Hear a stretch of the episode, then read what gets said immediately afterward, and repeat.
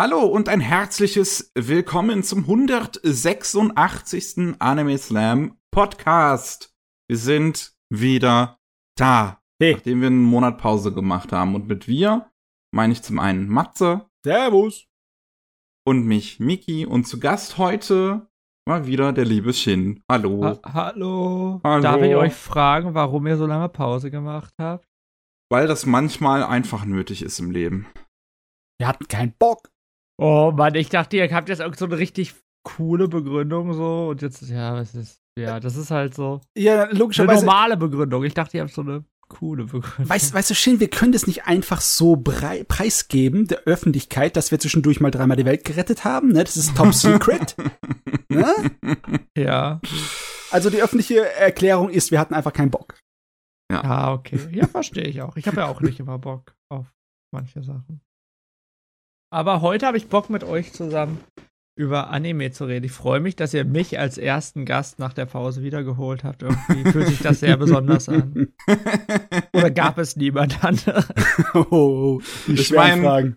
Ich, ich, ich, ich, ich meine, wir waren halt auf, auf, auf der Nippon Connection und ich habe so gefragt, hätte eigentlich einer von euch Lust, über die Anime zu reden bei Anime Slam? Und dann meinst du so, ja, okay. Sehr gut.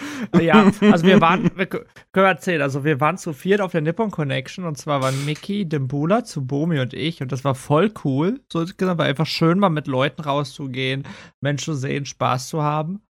Ja, und äh, Dimbula ist gerade auf der Dokumi, hat die heute schon angefangen oder morgen? Die fängt äh, Samstag und Sonntag ist immer. Okay, genau. Und der arbeitet halt da und äh, Tsubomi hat noch einen Call in einer halben Stunde. Das heißt, ja, ich war eh die einzige Person, die Ze Zeit hatte. Aber ich habe auch Bock, äh, weil wir haben schon bei Annie Haberer über bestimmte Anime geredet. Also ihr könnt euch den Podcast von Annie Haberer anhören, wenn ihr Lust habt, über äh, Realfilme was zu erfahren. Da war Mickey auch dabei. Aber Ja. heute habe ich gehört, reden wir über Anime. Hm.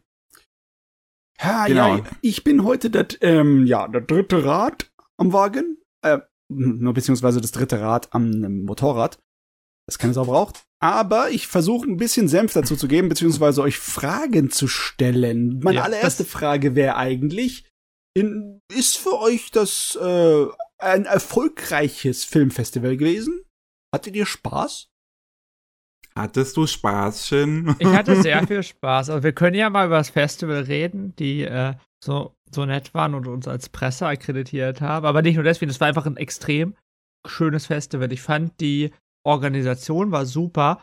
Du hast, glaube ich, fünf oder sechs verschiedene Kinos gehabt, wo die Filme gelaufen sind. Und die meisten Filme liefen aber in so drei Hauptkinos. Zwei davon waren direkt nebeneinander, wo du zu Fuß in zwei Minuten warst. Mhm. Das letzte war so, war nicht 10 bis 15 Minuten zu Fuß. So. Also es war jetzt auch nicht so weit weg. Und äh, überhaupt, wie man als, äh, wie wir als Presse Tickets bekommen haben, fand ich war auch super. Du konntest jetzt bis zu einen Tag vorher Tickets holen für alle Filme, die du wolltest, bist reingekommen und es ging alles extrem schnell. Und es gab sehr, sehr viel gutes Essen. Also besonders halt diese kleinen Snacks, würde ich sagen. Es gab normales Essen, so ein Bistro, was immer ex- extrem überfüllt war. Da haben wir einmal gegessen, fand das Essen war echt ganz gut. Äh, aber noch cooler fand ich, dass sie so Wagashi, so japanische Süßigkeiten verkauft haben oder Onigiri verkauft haben. Miki hat Takoyaki gegessen, soweit ich mich erinnere. Ich habe auch einen Unigiri dann am Sonntag gegessen. Okay. Miki hat auch ein Onigiri gegessen. Ja, Genau. und es war hatten- lecker. Ja, wir hatten alle Spaß, glaube ich. Glaube ich auch. Ich auf jeden Fall. Ja, ich weiß, dass jemand keinen Spaß hatte, weil er nicht mit dabei war. Also, ich würde jetzt natürlich sagen, das war ich, aber ähm, ganz ehrlich, ich bin gar nicht mehr so kinogeil. Ich, ich, ich glaube schon, dass noch ein bisschen Magie übrig ist, die ich abschöpfen könnte. Aber hm, ich meine, für einige von den Angeboten auf dem auf der Nippen Connection, da würde ich schon ins Kino gehen. Ne? Ich meine, da waren ja schon einige größere Brenner. Ne? Ja. Leider, äh, das können wir ja vorwegnehmen, den Film, den wir, ich, ich hoffe mal, ich spreche für Mickey auch, den wir fast allermeisten sehen wollten, konnten wir nicht sehen.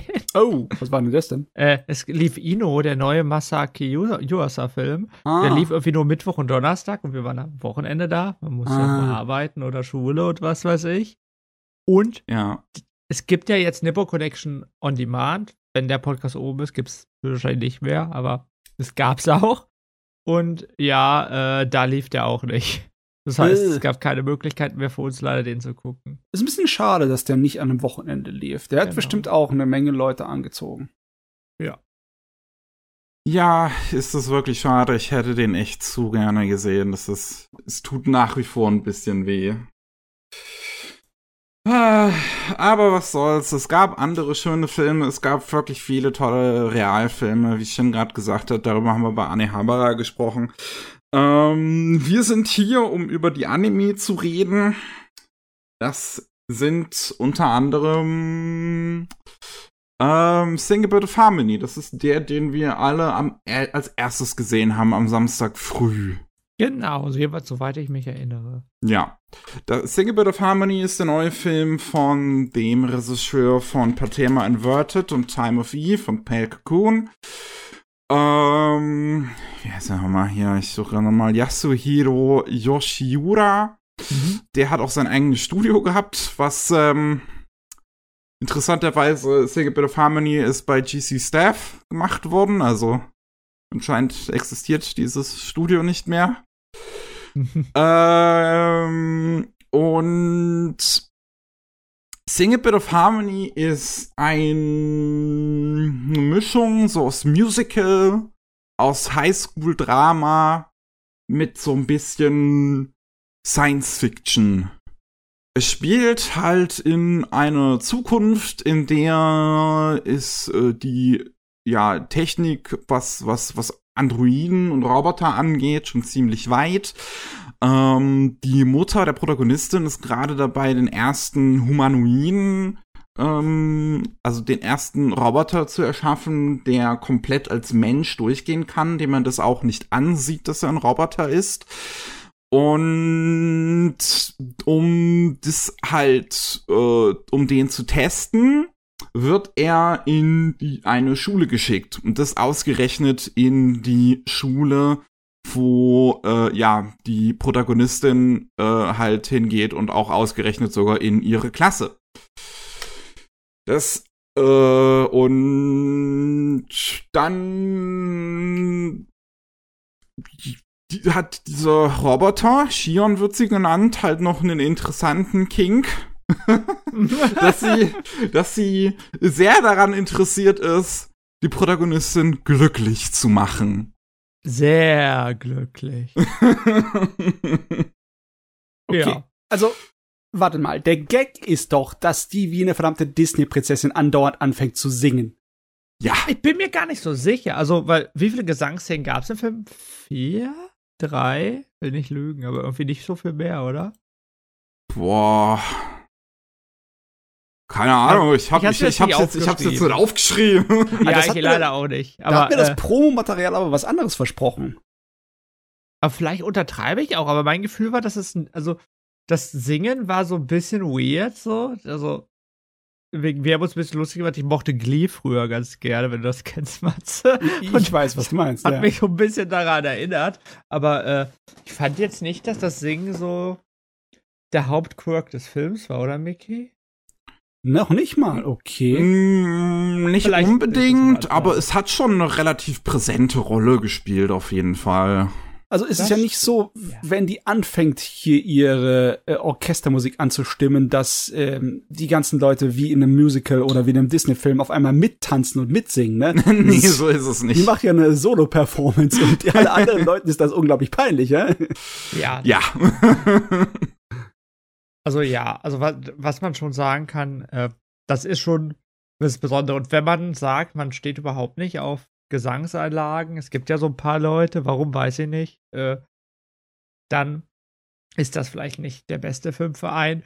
Speziell war meiner Meinung nach die Gesangseinlagen, ich, ich habe es hier in meinen Stichpunkt genannt, ein bisschen cringe. Weil diese haben halt wirklich dieses Disney-mäßige, aber nicht das coole Disney-mäßige, leider. Die sind ähm, ein bisschen, ja, die kommen halt out of nowhere, ne? Diese Gesangseinlagen. Die fängt halt wirklich einfach plötzlich an zu singen.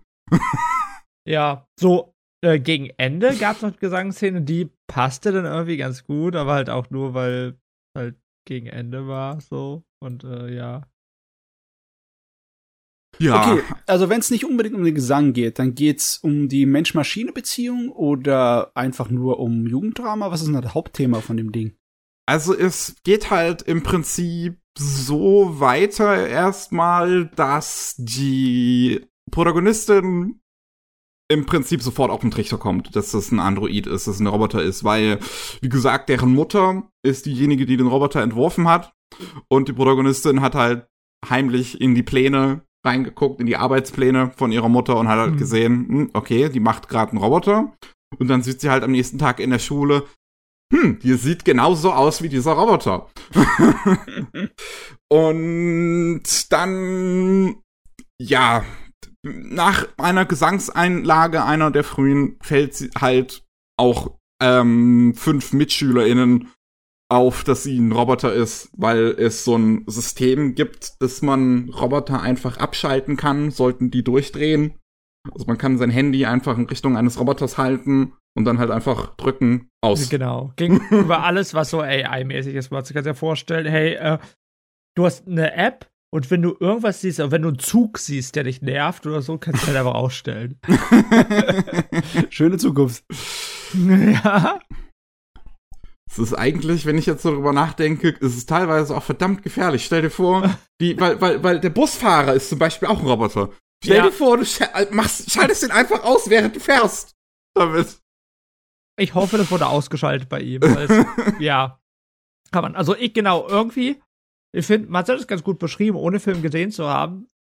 Also eine gute Frage gestellt. Das ist halt so Coming-of-Age-Drama. Mhm. Weil das Thema des Connect Festival war ja auch irgendwie Times of Youth oder sowas. Stories of Youth. Stories of Youth, okay. Also geht um Jugend.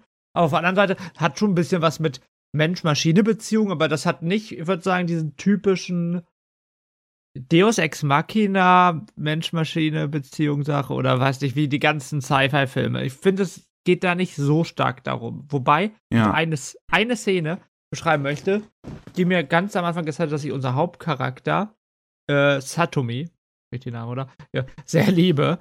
Ähm, die haben auch so Müllroboter. Also, die haben ja für alles Roboter. Und dieser eine Müllroboter, ich glaube, wird gemobbt ganz am Anfang der, des Films. So sind andere Kinder, die lachen ihn aus, weil die haben irgendwas mit ihm gemacht und deswegen fährt er mal gegen die Wand. Dann sind da Kinder. Und die Satomi geht zu dem Roboter hin, er tut ihr leid und sie hilft ihm. Fand ich, das war so, so eine schöne, herzerreißende Szene für mich, weil ich finde, der Roboter sah so süß aus und es ist einfach schön, wenn Menschen äh, nett sind. Jo. Das macht mich immer glücklich. Ja, aber es ist halt wirklich nicht auf dem Niveau von einem Time of Eve zum Beispiel, mm, wo es halt okay. ähm, auf eine ja eher schon komplexe Art und Weise um diese Beziehung zwischen Menschen und Robotern geht, mit halt yeah. sehr vielen moralischen Fragen hinten dran. Ja, also es ist kein Isaac Asimov-mäßiges iRobot-Gerät. Ja, nein, auch nein, wenn nein. dieses Buch am Anfang des Films kurz eingeblendet wird.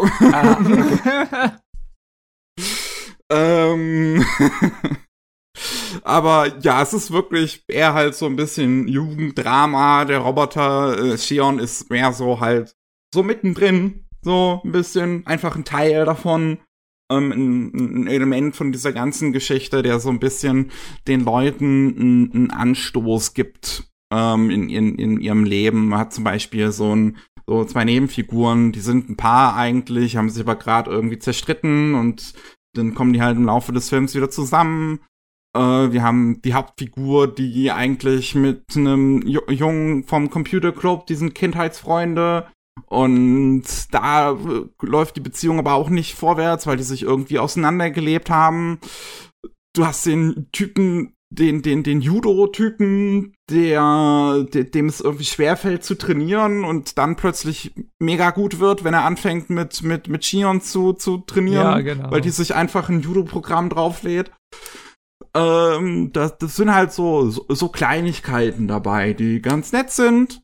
Ähm, aber ich stehe auch auf gewisse Weise schon auf so, so, so Jugenddrama. Ich finde, das ist ähm, sehr schön umgesetzt. Man muss auch wirklich sagen, dass der Film super schön aussieht. Mhm. Der ist optisch wirklich ganz, ganz toll. Die ja, Animationen ja, ja. sind super. Ähm, der nutzt halt auch sehr viel so diesen, diesen, so, so ein 3D-Effekt, wo halt die verschiedenen, also man kennt es eigentlich aus, aus, aus, aus Animation, das wird seit Anfang an in Animationen so verwendet, dass man halt die verschiedenen Layers auf unterschiedlichen Geschwindigkeiten bewegt. Hier Parallax, wird das aber halt auf wirklich eine sehr aggressive Art und Weise eingesetzt. ja. Ich muss sagen, ich bin auch ziemlich großer Fan von Jugenddrama. De Bula nennt sowas manchmal auch Shin-Filme. Obwohl, weiß ich, eigentlich eher so Sport mehr, mehr zu mir passt. Aber ja, ich, ich mag so Jugenddrama und deswegen mochte ich den Film auch voll gerne. Also, und es gab auch, ich habe ja die, über Songszenen gelacht, es gab so eine Songszene, die mir sehr gut gefallen hat, äh, wenn ich auch Mickey sich daran erinnert. Aber Mickey hat diesen Judo-Typen erwähnt und äh, äh, Shion als AI hat sich dann irgendwie eine Judo-AI runtergeladen. Also, das muss man ganz schnell zu erklären, ohne jetzt zu viel darauf einzugehen. Und äh, um diese, als sie diese Judo heruntergeladen hat, trainiert sie mit dem Judo-Typen zusammen, damit er ersten Kampf gewinnt, weil der noch nie was gewonnen hat. Und dabei fängt er auf einmal an zu singen und das ist so eine Jazzy, jazzige Nummer, so ein bisschen. Und das fand ich ganz cool. Ja, aber heißt, äh, wenn Daran erinnere ich mich ehrlich gesagt nicht. Oh. okay, also hört sich für mich so an, als wäre das ein lustiger Film mit ein bisschen Herz, aber ja. halt leicht ja. auf. Gerade, gerade gegen, gegen Ende geht er aber auch noch in eine sehr dramatische Richtung, wirklich, wo, ja, wo stimmt, dann, ähm, ja, dieses, dieses Shion-Experiment auffliegt und da gibt's wirklich gerade eine Szene, die mich sehr emotional gekriegt hat, äh, wo ich wirklich auch ein bisschen also wo auf jeden Fall meine Augen feucht wurden. Ja. Ähm, das, das, ist, das ist so ein Ding, was ich jetzt in letzter Zeit immer mal wieder auch in Anime gesehen habe. So eine Szene gibt es zum Beispiel auch in 86, wo alles, was bisher passiert ist, aus der Perspektive, aus der Kamera wirklich, aus den Augen des Roboters dargestellt wird, der die ganze Zeit dabei war. Mhm. Und du, und, und sowas weil es so eine ganz, ganz andere Perspektive nochmal gibt auf alles, was bisher passiert ist. Finde ich immer super. Das hat mich bei 86 schon total gekriegt, als es da drin ist. Das hat mich auch hier total gekriegt. Mhm. Ich hoffe, dass ich Matze damit kriege. Einfach würde sagen, ich habe mir hier aufgeschrieben, Mickey wird entweder mir zustimmen oder sagen, ich bin komisch, äh, dass diese, dass der Film auch eine relativ starke, für mich Kapitalismuskritik mit drin hat. Darüber kommen wir nochmal. Der Kapitalismuskritik wird falsch. Äh, auf jeden Fall eine Kritik gegenüber Monopolen, weil mhm. äh, die Welt wird kontrolliert von einer einzigen Firma, die die ganzen AIs entwickelt hat. Und ich finde, der hat auf jeden Fall so ein bisschen im Unterton mit drin, dass das einfach nicht so geil ist, wenn eine Firma alles kontrollieren kann. Weil deswegen funktioniert ja auch dieses äh, Absturzprogramm für alle, weil es halt die App von mhm. dieser einen Firma ist und so weiter. Und das fand ich ganz nett. So, das, das hätte man natürlich ausbauen können. Auf jeden Fall. Also ich, ich, ich, ich sehe schon, ich glaube auch, dass es irgendwie mit intendiert war. Deswegen sieht man ja zum Beispiel an dieser Bushaltestelle, wo die Protagonistin immer dran vorbeiläuft, ist ja auch so ein großer Screen, wo diese eine Firma immer beworben wird und auch genau, der Name genau. der Firma noch mit runtersteht. Ich glaube, das ist schon irgendwie intendiert, ähm, die, die Kritik, aber die ist jetzt auch nicht unbedingt präsent. Nee, und das ist also, da gibt's in anderen Filmen natürlich noch ein bisschen stärker und besser. Ich meine, da hätten wir auch was machen können, von wegen, wenn man äh, aufwächst oder erwachsen wird mit Technologie, ne, was die neue Jugend so damit hat, äh, hätten wir auch zum Thema machen können. Aber ich glaube nicht, dass der Anime sich hier ernste Themen groß rauspickt. Hier geht's um die, die Gefühlswelt ihrer jungen Leute, ne? Richtig. Ja. ja. ja. Ah, passt, passt, passt. Also wirklich insgesamt mochte ich den. Sieht schön aus, hat eine nette Geschichte, hat einen gerade schönen finalen Akt. Ähm, Find's halt ein bisschen schade, vielleicht würde ich, weiß ich nicht, ob das das richtige Wort ist. Es ist halt sehr von dem abweicht, was was ähm, Yasuhiro vorher gemacht hat mit halt ähm, mhm. Pale Cocoon und Time of Eve. Per Thema Inverted war auch ja schon so ein eher Mainstream-Film, der halt eine tolle Idee an sich eigentlich hat und dann halt eher eine, auch nur ein Drama drum spinnt. Ähm, ich würde mir halt, also, ich weiß nicht, wie ich sagen soll. Ich glaube, sowas wie Time of Eve hätte ich schon lieber mhm. als Sing a Bit of Harmony. Aber Sing a Bit of Harmony war trotzdem gut. Irgendwie, es kommt mir gerade im Kopf, dass das so leichte Parallelen zu Shinkai Makoto hat, ne? In dem Sinne von wegen, der hat auch mit etwas anspruchsvolleren, abgedrehteren, experimentellen Sachen angefangen. Und jetzt ist er halt Popcorn-Kino-Mensch. Es, Ja. ist, Mein- es ist einfach das, was, was Leuten, glaube ich, passiert manchmal. Ja, Weißt du, ich, ich, ich, mag das ja. Also ich bin einer von den wenigen Leuten, der das Popcorn-Kino von Makoto Shinkai auch genießen kann, aber ich weiß nicht, ich weiß nicht. Also das heißt einer von wenigen Leuten, einer von den wenigen Kritikern in meiner Blase hier, aber ja, wollte gerade sagen. Ja, Ja. eigentlich jeder liebt das Popcorn-Kino von ihm. Außer mir. Ja, außer ähm, Ja, ich würde das ähnlich, ähnlich fazit. Ich finde das ein guter Anime, den kann man sich angucken. Gerade, der passt auch super in diese Zeit. Das ganze Coming-of-Age-Kram ist doch auch in der Anime-Blase extrem beliebt. ja, ja, Ja. ja. ja. Gerade in letzter Zeit wieder besonders. Ist auch so mein Gefühl. Deswegen äh, könnt ihr euch angucken, außer ihr, Mögt Passt. Teenager nicht. ja, wenn ihr Teenager nicht mögt, dann habt ihr verloren. Keine Ahnung. Als nächstes für mich war dann Sonntag früh Bell, weil ihr Drecksäcke den schon gesehen habt. Weil wir eine Woche, eine Woche? Nee, wir haben, glaub ich, am Montag vor der, am Donnerstag vor dem Nippon Connect, also einen Tag davor den Podcast aufgenommen. Ja, ähm, für mich war es wie gesagt das erste Mal, der Saal war voll äh, und ich war, ich, ich, ich hab, ich hab Dinge gefühlt, die ich seit sehr, sehr langer Zeit nicht mehr gefühlt habe. Das war wirklich, wirklich, also ernsthaft, das letzte Mal, dass ich diese, so eine Schauerlebnis hatte wie mit Bell, war auch auf der Nippon Connection 2017. Oh. Mit Silent Voice. Oh, okay. Ja, siehst du, da Mickey und ich haben auch nicht immer unterschiedliche Meinungen. Silent Voice finde ich ja auch großartig. Ja, Sandra, das ist gut. Und Bell, ne? Also wie gesagt, der neue Film von Mamoru Hosoda. Einer, der so, so einen Narren am Internet gefressen hat, seit Digimon. ja, übrigens Internet. Ja. Ja. ja. Dem ein, ein, ein präsentes Thema in seinen Filmen. Und ähm, der ein oder andere hat vielleicht Angst gehabt, dass Bell einfach nochmal Digimon ist, einfach nochmal Summer Wars. Mhm. Aber- ich auch. Ich würde ich eigentlich nicht sagen. Nö, würde ich auch nicht sagen.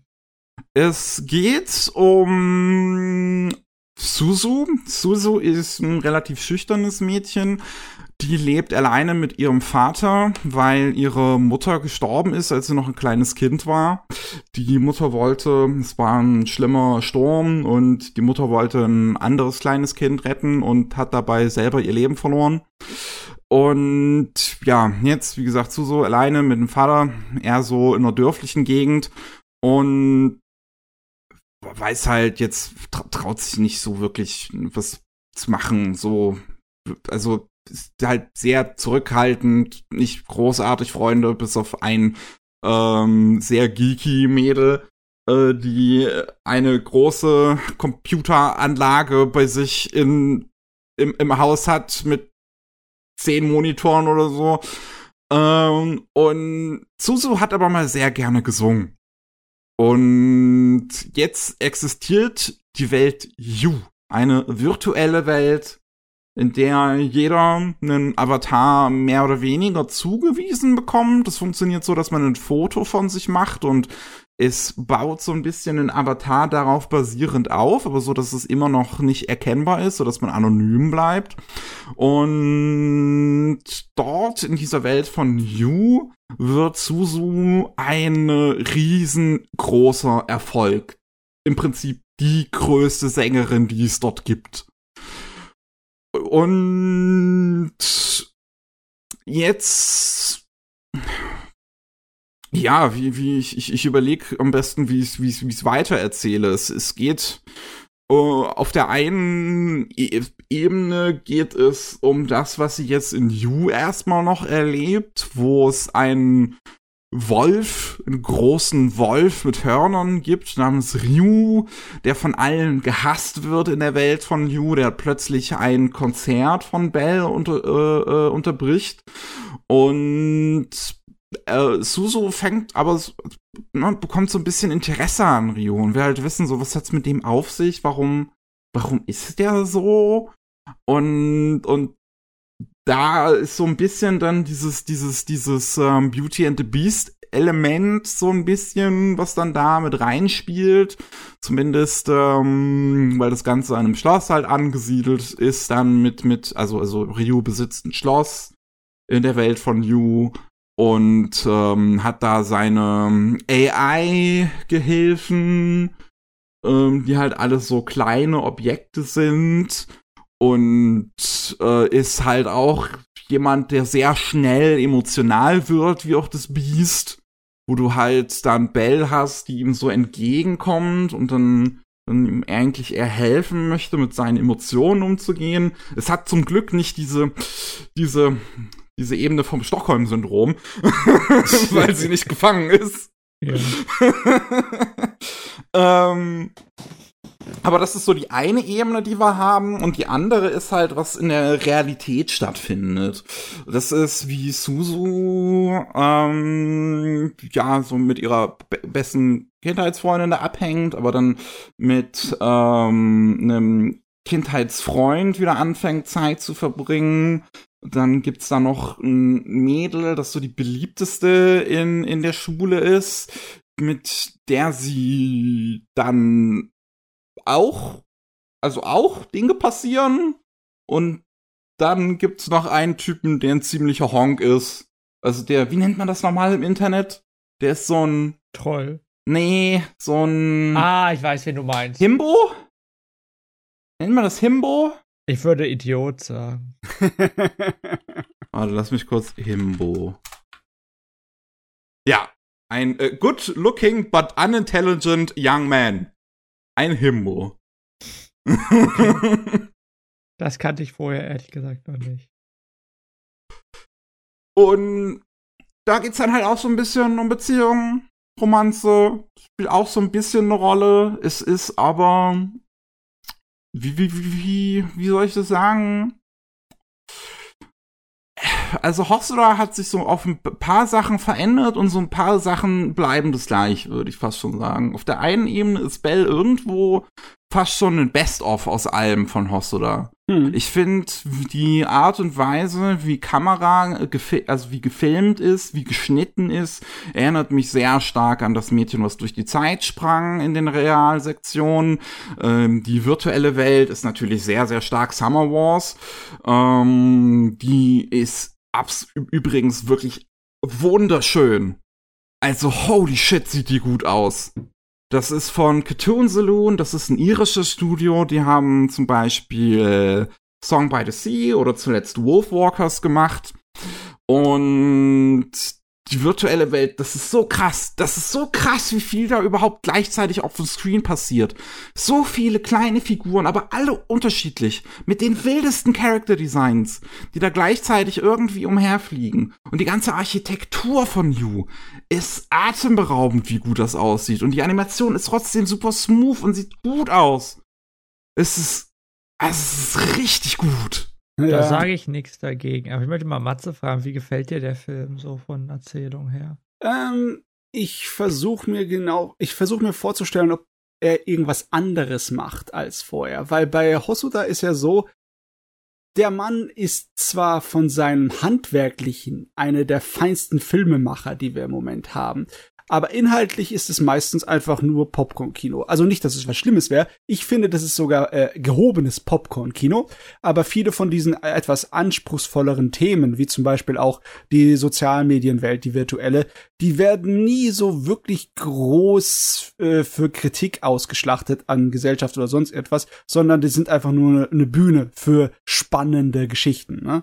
Oh. Ist, ist das hier kritischer oder ist es auch nur wieder Also ich finde, er hat ein ganz, ganz tolles äh, Bild für, äh, ich finde, er hat ein extrem schönes, wie soll ich das sagen, äh, Moral eingebaut. Die Moral ist, äh, wenn du hässlich bist, kannst du nichts erreichen, das heißt, du musst schön werden. Tut mir leid, als ich das, das ist eine Sache, die mich Film für mich kaputt gemacht haben. Vielleicht übertreibe ich da auch ein bisschen, aber wir haben die Susu, die ist halt so ein bisschen Mauerblümchen-mäßig. So. Jetzt auch nicht hässlich, aber die ist halt so Mauerblümchen und die ist sehr ruhig und introvertiert.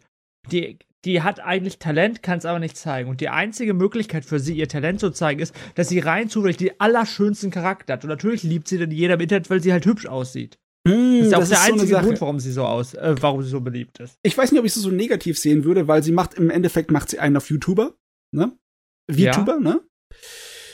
Und äh, ich finde die Idee von einem VTuber ist eigentlich nicht unbedingt schlecht, mit gewisser Anonymität und mit Genau, äh, genau. ne? Aber in dem, in, in der Welt äh, wird so ein bisschen gezeigt, ja, dein echter Charakter, also, warte, wie war's? Die, deine Fähigkeiten. Aber du hast schon das Ende vom Film gesehen, ja, oder? ja, ich habe ich hab's Ende vom Film gesehen. Ja, aber trotzdem. Weil das widerspricht vollkommen dem, was du gerade sagst. Ja, ja, so ein bisschen, so ein bisschen. Ich bin mir nicht ganz sicher, ob mir das komplett, weil ich hab, also das, das hat mich einfach nicht ergriffen. Dieses, ja, ich äh, bin jetzt nicht mehr so, will nicht spoilern, bin schwierig darüber zu reden. Äh, äh, ich habe es gesehen, es hat mich aber nicht genommen. Das Zweite, was ich halt nicht gut finde im Film, was eher noch der Schlimmere ist. Also das das ist, das ist ein bisschen nitpicking, aber das, der spricht halt in dem Film sechs, sieben verschiedene Themen an, aber spricht die nur an, meiner Meinung nach. Und da sind so viele Dinge, die er nicht vernünftig ausbaut. Also, ähm, eine Frage, super spannend ist so, wie werden Regeln gesetzt in dieser Welt? Weil in der Welt gibt es keine Regeln, weil die Macher gesagt haben, die ist ja eigentlich, ist perfekt das richtige Wort, ich will jetzt nicht Blödsinn erzählen, aber die brauchen keine Regeln. Es ist halt sehr wie, wie Elon Musk sich Twitter gewünscht. Genau. Hat. Ich meine, Und- solche Experimente gibt's, gab's schon öfters. Wir kennen die anonymen äh, Foren, die es im Internet gibt, die einfach versucht haben mit kompletter Anarchie. Äh, es gibt keine Regeln, macht was ihr wollt, zu Genau. arbeiten. Und Ja. Also ich bin ja Soziologe immer noch. Er sagt, wir wissen ja, das funktioniert natürlich gar nicht. Also, äh, Also es funktioniert in Anführungszeichen, ist aber sehr reduktiv, ne? Die Leute, äh, also es, äh, nach einer Weile gibt's dann nur noch eines äh, oder zwei Sachen bei den Dingern und das ist Pornografie und Hasssprache. Genau. Und und äh, es gibt also es gibt eine was kann ich sagen, eine, sowas wie eine Bürgerwehr in dem äh, an in dem Film, Ja. die eigene Regeln aufstellen. Ich hätte es super spannend gefunden, darüber ein bisschen mehr zu erfahren. Also wie damit umgegangen wird, wie die anderen Personen mit den Regeln um, umgehen. Äh, ich habe nicht verstanden, so hundertprozentig, dadurch, dass wir, wie sie erklärt wird, warum auf den Ryu so rumgehackt wird. Äh, Ja, weil er, weil er die, die Ordnung bricht. Also das ist in Japan ja noch ein bisschen anders von, von, ähm, von, von der Gesellschaft her als bei uns, weil, weil wenn du da, wenn du auffällst in Japan, mhm. dann bist du unten durch. Und auffallen heißt halt wirklich, dass dann zum Beispiel so eine Situation zustande kommt, die ich nach wie vor eines der besten Beispiele dafür finde, dass ein Idol sich 2018 oder 19 dafür entschuldigen musste, dass sie beinahe vergewaltigt worden wäre. Oder äh, die Geschichte von Aya Hirano, kennt ihr die so ein bisschen? Ich kenne die Sängerin, ja. Genau, wegen, äh, damals wegen ha Harui oder besonders wegen Harui. Die hatte dann irgendwie, die ist zusammengekommen und die hatte Sex mit einem aus ihrer Band und äh, danach war die halt unten durch in Japan. Generell ist es dann für ein Jahr und dann hat's jeder Ja. vergessen. Ja, auf, auf, auf jeden Unsinn. Fall verstehe bestimmt Dinge. Also was sagen, der Film sieht großartig aus und Sound Direction kann ich auch nichts Schlechtes zu sagen. Also in der Hinsicht ist der Film wirklich extrem gut. Ähm, mir war das halt einfach ein bisschen zu viel. Also auch das, also auch, auch das Ende, also nicht das Ende, Ende, sondern so ein bisschen was davor gekommen ist, wurde wieder irgendwie so was Neues mit reingebracht. Ich verstehe auch, warum das gemacht wird. Es geht ja darum, dass äh, Belle, beziehungsweise Suzu, ein bisschen besser verstehen kann, was ihre Mutter gemacht hat. Aber da wird halt irgendein neuer Charakter reingebracht, mit, zu dem ich null Beziehung habe und ich soll irgendwie mit dem mitfühlen. Und das habe ich nicht geschafft. Ich jedenfalls. Also, nur ganz kurz noch mal zu dem sozialwissenschaftlichen Teil zurückzugehen. Ich hätte es interessant gefunden, wenn äh, ein bisschen mehr was drin gewesen wäre, wie diese Welt sich reguliert. Weil Selbstregulation ist ein Ding, das immer automatisch passiert in einem größtenteils regellosen Raum. Genau. Nimmst du dir irgendein Computerspiel, das irgendwie dedizierte Server hat, wo die Leute drauf machen können, was sie wollen, automatisch sind da einzelne Server mit ihren eigenen Regeln aufstellen und sich selber regulieren. Die Moderatoren sind da so viel zuverlässiger als in jedem Spiel, das von irgendwelchen großen Firmen die Server hergestellt werden. Oder nimm dir halt, was wir vorhin auch gesagt haben, die VTuber, die Virtual YouTuber, ne? Deren Fangemeinde automatisch und komplett organisch bilden sich da Moderatoren heraus, die dafür sorgen, dass der Laden so läuft, ne? Wie die und, äh, sozusagen ihre eigenen Regeln, was sie schätzen und was wertvoll. Ne? Also ist es da gar nicht drin, so das Thema? Doch, so, Doch. also meiner Meinung nach ein bisschen schon. Ja. Aber der hat halt einfach nicht genug Zeit, das alles auszubauen, weil da, weil er, man, ich finde, man merkt, dass Soso da sehr, sehr viele sehr clevere Ideen hat, aber irgendwie zu viele. es ist halt, es ist, es ist halt ein Film, der letztlich im, im, im Fokus hat, wie Leute mit dem Internet umgehen. Hm. Also wirklich, wie sie, wie sie es nutzen, wie sie soziale Medien nutzen und dabei viele Sachen halt versucht anzuschneiden aus verschiedenen Perspektiven so ein bisschen darzustellen und so die junge Generation auch unter anderem mit abzuholen. Du hast halt eine Frau zum Beispiel, die sich ihr Leben damit schön redet, dass sie eigentlich alleine wohnt und seit einer Woche das Haus nicht verlassen hat, aber auf Social Media halt Stockfotos von einer anderen Familie einfach hochlädt und so tut, als wäre sie super erfolgreich. Du hast halt Suzu, die das äh, Internet nutzt so ein bisschen als, als, als Kompensation, um halt ähm, wieder singen zu können und dafür auch Anerkennung zu finden. Ähm, und Rio, der das als Safe Space versucht zu nutzen und hm, es hm. auch da nicht wirklich schafft, leider. Und das finde ich, ich finde, ist vollkommen ausreichend, wie es die Themen anschneidet, weil im Kern immer noch diese, diese, diese, dieses Highschool-Drama auch hier wieder steht. Du heißt halt, und, und das mit, mit Beziehungen, die ein bisschen unterschwelliger sind. Ich habe das Gefühl, dass Hosoda mit jedem seiner Filme ein bisschen die Dramatik aus seinen Beziehungen rausgenommen hat zwischen den Figuren. So in, in 2006 ähm, hier Dings, ähm, das, das Mädchen, was durch die Zeit sprang, ist es halt noch ziemlich offensichtlich. Du hast einen Junge, du hast ein Mädchen, Romanze. Jo. ja. Und in danach in den Filmen ist es aber alles etwas unterschwelliger eigentlich. Mhm. In Summer Wars geht es ja um diese große Familie und da, gut, da ist es halt noch relativ, da funktioniert es, weil die ganzen Figuren so Stereotypen aufgebaut sind. Ähm, aber bei Ame und Yuki, so alleine diese ganze Anfangssequenz, wie das so dargestellt wird, da sind Emotionen so, so, was, was so, so mitschwingt einfach. Was halt, wo, wo es halt nicht um diesen großen Moment geht, wo sie sich jetzt mal küssen, sondern, sondern das, das, das, das passiert halt so mit dabei. Das ist auch bei der Junge ähm, und, und das Beast, finde ich. Gerade wenn wenn es um die zweite Hälfte des Films geht, ist es was sehr ruhiges, wo dieser wo diese Protagonist die Beziehung da mit diesem Mädel da anfängt in in der Realität mhm. wieder. Und auch bei Mirai, Mirai ist ist glaube ich das größte so also, oder fast schon das Kleinste, könnte man sagen, in, dem, in, in der Beziehung. Weil es ja wirklich nur diese, diese völlig fokussierte Familiengeschichte ist. Und es, und es halt da kaum Melodrama eigentlich gibt in diesem Film. Und, und ich finde, gerade in den, in den Realsequenzen ist das Bell eigentlich auch wieder. Das ist sehr unterschwellig, diese ganzen Beziehungen, die zwischen den Figuren stattfindet. Das ist etwas, was sich hier sehr natürlich ergibt.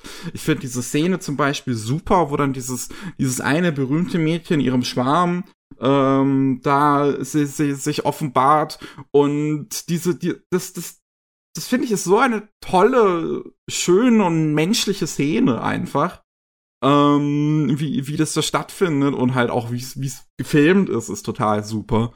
Und dann, dann bringt der Film halt gegen Ende noch ein sehr ernstes Thema mit rein. Ähm, und ich finde, es funktioniert vollkommen. Okay, bei mir ist der erste, was geschrieben hat, warum ist dieses Thema mit drin? Ich verstehe, warum das Thema drin ist. Ich glaube, es hat mich so rausgeholt. Das war so, oh, warum? Das ist jetzt ein komplett neuer Film für mich. Nee, also würde ich halt nicht sagen, weil wie gesagt, Rio ist so, für, für, für den ist die virtuelle Welt Eskapismus. Der hat sich Ja, versucht, klar, da ja. drin zu, fl- zu, hineinzufliehen, aber da er halt nicht wirklich mit seinen Gefühlen umzugehen weiß, findet er da ebenso auf Abstoßung, wie es in seiner realen Familie tut. Nur, dass es bei seiner realen Familie halt noch wesentlich schlimmer ist. Und deswegen, das, das, das ist so etwas, was eigentlich die ganze Zeit schön aufgebaut wird. Und wenn es dann wirklich rauskommt, was da im, was, was mit Rio ist, dann dachte ich mir so, dann, ich fand, das hat einfach gepasst. Okay, ja, genau. Das hat. Und ich, das Problem ist, du verstehst, wenn das mit mir nicht klickt, dass der Film bei mir nicht klickt. Weil das, finde ich, ist der wichtigste Moment des Films somit. Und das, ist, das ist auch wieder, auch wieder so was Unterschwelliges, auch diese Beziehung zwischen Rio und, und der Hauptfigur und, und Suso, die da stattfindet. Weil, weil das ja damit endet, dass er ihr halt letzten Endes sagt, Daisuke, aber es halt nicht auf so eine romantische Art und Weise gesagt wird, sondern es ist halt wirklich so auf so, so eine platonische Art und Weise. Genau Der so. freut sich einfach gerade, dass es diesen Menschen gibt. Immerhin haben wir das gleich verstanden. Der Buhler dachte, es wäre auf romantische Art und Weise. Ich bin sehr froh, dass wir das gleich verstanden haben. Nee, also ich will ja den Film jetzt auch nicht komplett kaputt drehen. Der macht ja auch ein paar Dinge vernünftig. So. Äh, denke ich jedenfalls, dass er ein paar Dinge vernünftig macht. Aber wenn halt die wichtigsten Szenen bei mir nicht klicken und wenn ich mir sage, irgendwie, da passiert mir zu viel, funktioniert das halt einfach nicht. Was sehr schade ist, weil ich freue, also ich freue mich, wenn Leute Filme mögen und Spaß damit haben. Ah. Ich freue mich auch immer noch, dass ich nach so langer Zeit, ehrlich gesagt, nach, nach mittlerweile irgendwie fast 650 eingetragenen, eingetragenen Anime auf meiner Anime-List, mich immer noch so sehr begeistern kann, wenn ich sowas sehe. Ja, und, Und bei Bell, ich meine, ich, war- ich bin sehr zwiegespalten reingegangen. Auf der einen Seite mag ich halt Mamono Hosoda echt gerne. Ich finde, Mirai, fa- finde ich jetzt persönlich zwar von diesen ganzen Standalone-Filmen seinen schwächsten, Mhm. aber das heißt nicht viel. Das ist immer noch eine 8 von 10. oh, das ist krass. Also Mirai habe ich nicht geguckt, weil der Bola mir gesagt hat, nicht gucken. Ich finde Mirai immer noch super. Also ich, Ähm. ich habe beim Podcast gehört, ich glaube, ich bin gar kein großer Mamoru Hosoda-Fan, weil das Mädchen, das die Zeit sprang, fand ich so okay. Summer Wars fand ich ganz gut. Oh, oh, oh, oh, oh.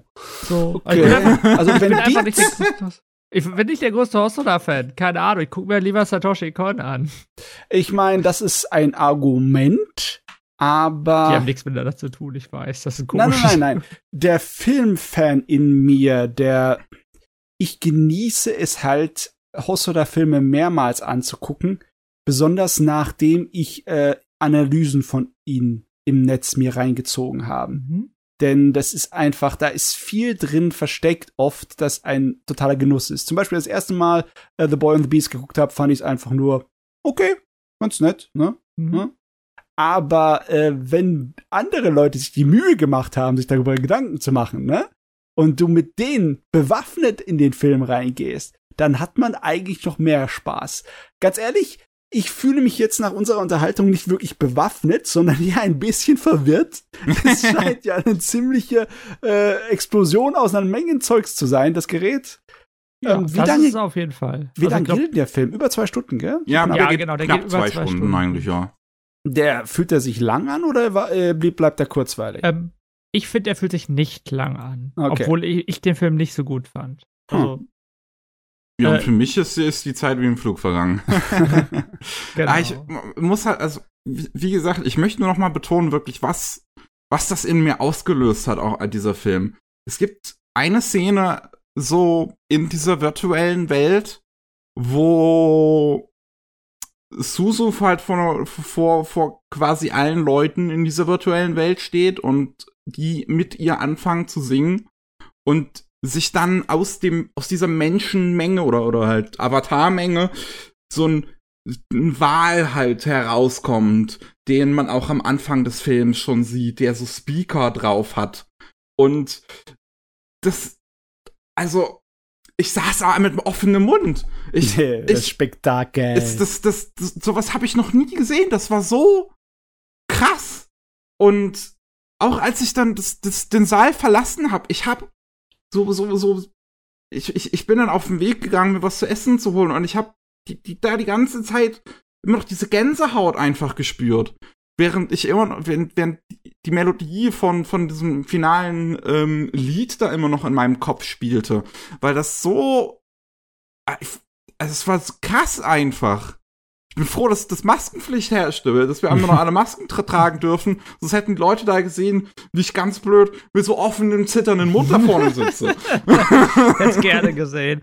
Äh, ja, ich habe irgendwann mal gesagt, ich bin bei Anime-Filmen in der Zeit voll zynisch und mir tut das auch selber leid. Ich mag das gar nicht so gerne. Aber ich weiß gar nicht, weil wann so ein Anime-Film mich letztes Mal so extrem krass mitgenommen hat. Weil nach Weathering with You, ich meine, ich, ich mag Shinkai-Filme sehr gerne. Ich mag die aktuellen Shinkai. Weathering with You fand ich halt, ja, der war ganz okay. So. Also ich habe jetzt lange keinen mehr gehabt, der mich wirklich. Also acht von zehn Filme habe ich gehabt, aber ich habe halt keinen besseren gesehen. Sehr, sehr, sehr, sehr lange. Glaube ich. Hm. Your Name fand ich am beim ersten Mal sehr gut und danach aber halt immer noch sehr gut. Haben maybe, vielleicht war es wirklich äh, Silent Voice. So Da lange her. bin ich halt auch zitternd damals aus dem Saal gegangen. Es, also, also gerade nach diesem Ende halt, das ist. Oh, das ist wirklich eine, eine, eine, eine Ladung an Emotionen und sowas, wie, wie gesagt, das, das, das gleiche hatte ich jetzt ja einfach wieder und ich habe sowas ewig nicht mehr gespürt und das war, das, das war einfach schön. Ist auch, da, da ist auch so eine andere, also schöne Szene noch mit drin, weil, weil eine von Hosodas Stärken schon auch immer Familie halt gewesen ist und einfach diese, eine der finalen Dialoge zwischen, zwischen Suzu und ihrem Vater ist so schön, sowas kriegt mich also wieder sofort, also ich, ich, ich fand den total toll. Also wirklich, das ist für mich eine der besten Anime, die ich schon, die ich seit sehr, sehr, sehr, sehr, sehr langer Zeit gesehen habe. Das ist Das freut mich. Also, ich meine das ehrlich. Ich, ich, ich, ich, äh, ich bin übrigens dafür, welches Statement ma machen darf. Lasst den Leuten ihre Freude beim Anime gucken. Es ist schön, wenn jemand sich freut. Ja, natürlich. Ich meine, Geschmäcker müssen. Du, es ist gar nicht so einfach mit Unterhaltung. Du musst halt irgendwie auf einer emotionalen Ebene so, muss es Funken schlagen, damit du so richtig deinen Genuss Ja, damit ja. hast. Äh, und die emotionale Ebene kann alles Mögliche sein. Ich meine, ich kann auch unglaublich viel Spaß haben mit absolutem Schrott. Ja? Ja. Gefühlt bei jedem Podcast, wo es um Anime-Filme geht, äh, schwärme ich der Bruder davon, weil ich hatte das Gefühl von Miki, hatte ich bei äh, Disappearance of Harui Suzumiya. ich, Okay, Genau so ein ja. Gefühl. Obwohl ich kein Harui-Fan bin. Okay. Und Ähm. ich saß da so, das war für mich so, wow, sowas Gutes werde ich nie wieder in meinem Leben sehen. Das ist interessant, weil ich fand den eigentlich vergleichsweise schwach äh, zum ersten Hälfte der, also zur ersten Originalhälfte der Fernsehserie. Die äh, hat mir viel mehr Spaß gemacht. Also, was heißt schwach? Er war vielleicht eine Nummer drunter. Das ist nicht, dass ich das schlecht gefunden habe, aber im Sinn von wegen, ich hatte das schon mal gesehen, diese Story. Nur mit ja, äh, genau. Und sie, sie, sowas passiert halt manchmal. Und wenn es passiert, ist es voll schön. So. Mhm. Wenn es nicht passiert, dann ist es halt so. ja. Ah, solange man unterhalten ist, solange man das Geld, Genau. das es wert war, dann ist schon mal gut, ne? Ja, genau. Das ist das Allerwichtigste. Solange Ja. man Spaß hatte und sich unterhalten gefühlt hat, denke ich jedenfalls, dass das das Wichtigste ist. Äh, ich glaube, da wird jeder von euch mir zustimmen, dass Hosoda bisher da nicht ins Große gegriffen hat. Der hat, also jeder seiner Filme war unterhaltsam. ja. Ich überlege gerade, ob ich jetzt wieder einen blöden Take sagen kann. Aber nee, richtig, richtig schlecht. ich glaube, Bell ist wirklich der, der mir am wenigsten gefallen hat, aber nicht, weil es ein schlechter Film ist. Okay. Das kann ich, glaube ich, sehr gut sagen. Dann ist ja wunderbar. Ja, war schön. Ja, das freut mich. äh, Gut. da, danach haben wir noch einen Film zusammengeguckt auf dem Nippo Connection Festival, oder? Ein Film, mehrere Filme. Ja, wir haben noch Kurzfilme gesehen, beziehungsweise ich habe nur ein paar davon gesehen, weil ich dann rausgegangen bin und ähm, mich mal mit Konsuma und Julia getroffen habe. Ähm, aber ich, ich kann mich an die meisten auch ehrlich gesagt schon nicht mehr davon erinnern. Ich, Ich hab- weiß, Nebenbei übrigens im ganzen Ding, ich habe Stichpunkte gemacht. Ich habe immer so meinen Zettel, äh, meinen Block dabei gehabt und mir Ja. Stichpunkte gemacht bei jedem Film. Das hat sehr geholfen. also ich weiß, der erste hieß A Bite of Bone. Und der ist von, interessanterweise von Yamamura Studio umgesetzt, beziehungsweise er ist Produzent dabei. Yamamura ist auch äh, derjenige, über den wir gleich auch noch reden werden, bei Dozens of Norths. Ähm, und da geht es um ein Mädchen, dessen Vater ist gestorben. Mhm. Und sie redet über ihren letzten Sommer. Ja. Und dabei war dort die ganze Zeit das Bild. Genau. Als wäre es eine Red Bull-Werbung. Genau, das habe ich mir aufgeschrieben. Mickey hat mit einem Film gesagt, das sieht aus wie bei Red Bull und Mickey hat recht gehabt. So. Also ich, ich gucke mir gerade da im Internet dazu Material an. Das ist ja Pontilismus, ne? Es ist alles aus Punkten bestehend. Ja. Und es ist irgendwie animiert. Haben die das auf Glasscheiben animiert, wie alte Wachszeichnung-Animationen? So sieht es aus, ich auf habe jeden Fall. keine Ahnung. Ich habe das, also ich, ich, ich fand den anstrengend, einfach nur zu gucken. Das, ich, ich, ich fand den auch- halt auch wirklich nicht schön. Ich fand den Stil, der ist einfach nur anstrengend umgesetzt gewesen. Also anstrengend fand ich nicht, aber ich fand ihn halt so guckbar. Also bin, glaube ich, da werden wir noch drauf kommen, ich glaube, ich bin einfach nicht so der ganz krasse Typ für so äh, Kurzfilme. Weil die größtenteils auch sehr artsy sind. Es kommt halt immer darauf an. Es gibt schon. Ja, ja, es kommt schon immer drauf an. Also ich will jetzt nicht sagen, dass alle Kurzfilme wie schlecht sind und das sind sie eh nicht. Also auch der Film ist nicht schlecht, der hat ja irgendwie Millionen von Preisen gewonnen. So. Ist halt Typ- einfach weird. Genau. Weird, noch weirder war aber der zweite Film. Weißt du noch, welcher das ist? Wie, time on, time off. Ja, Time der. on, Time off hieß der. Und, es, ich, ich weiß nicht, wie man den beschreiben soll. Also ich, es ist halt, also ich, ich glaube, das ist einfach halt ein, ein, ein Student gewesen, der jetzt einfach mal zeigen wollte, wie schön er rotoscopen kann. Genau. genau, genau, darum ging es. Es war, also, was du kannst dir so vorstellen, du hast, wenn ich, ob es immer zwölf waren, ich habe einen gehört, da waren zwölf Quadrate im Bild. Hm. Es waren immer, glaube ich, unterschiedlich viele, weil das Genau, hatte auch immer ja. unterschiedliche Aspect Ratios. Genau, und auf jeden Fall da, äh, ja, da konntest du halt eine Bewegung sehen, wie jetzt beispielsweise irgendwie wie Leute so im Feuer tanzen, immer aus einer bisschen unterschiedlichen Perspektive, aber die, hab- also im Grunde genommen war das halt immer nur, dass du von der anderen Seite drauf guckst auf die Bilder. Und ja. Manchmal ist- haben sich dabei Leute in Tiere verwandelt. Genau, das habe ich mir aufgeschrieben, ob da irgendwie die Idee hinter stand, zu sagen, äh, Menschen sind Tiere. Also ganz ehrlich, wenn ich das ins äh, Netz eingebe in Google, dann finde ich dazu gar nichts. Ja, das ist halt höchstwahrscheinlich wirklich irgendein Film von irgendeinem äh, Artstudenten. Ja. So sah der aus und so wirkte der auch. So. Short Movie. Ja, ich finde dazu auch nichts. Naja, Der war eher. auch nicht super. Der dritte Also, war. Ja, der war, also ich weiß auch wirklich nicht, warum man den da gezeigt hat. Das wirkt, wie gesagt, das wirkte wie so ein halt nettes Experiment. Das, Deswegen, das, keine Ahnung. äh, der dritte, lass mich über kurz überlegen, was war der dritte? Ähm, nicht sagen, nicht sagen. Ähm, nicht. das ging, glaube ich, um, um, wie nennt man das nochmal? Hier, wenn man, wenn man still, Stillgemälde irgendwie? Äh, das war Nummer 5. Was war Nummer fünf? Ja. Jedenfalls war- laut meiner Liste. Was war der dritte?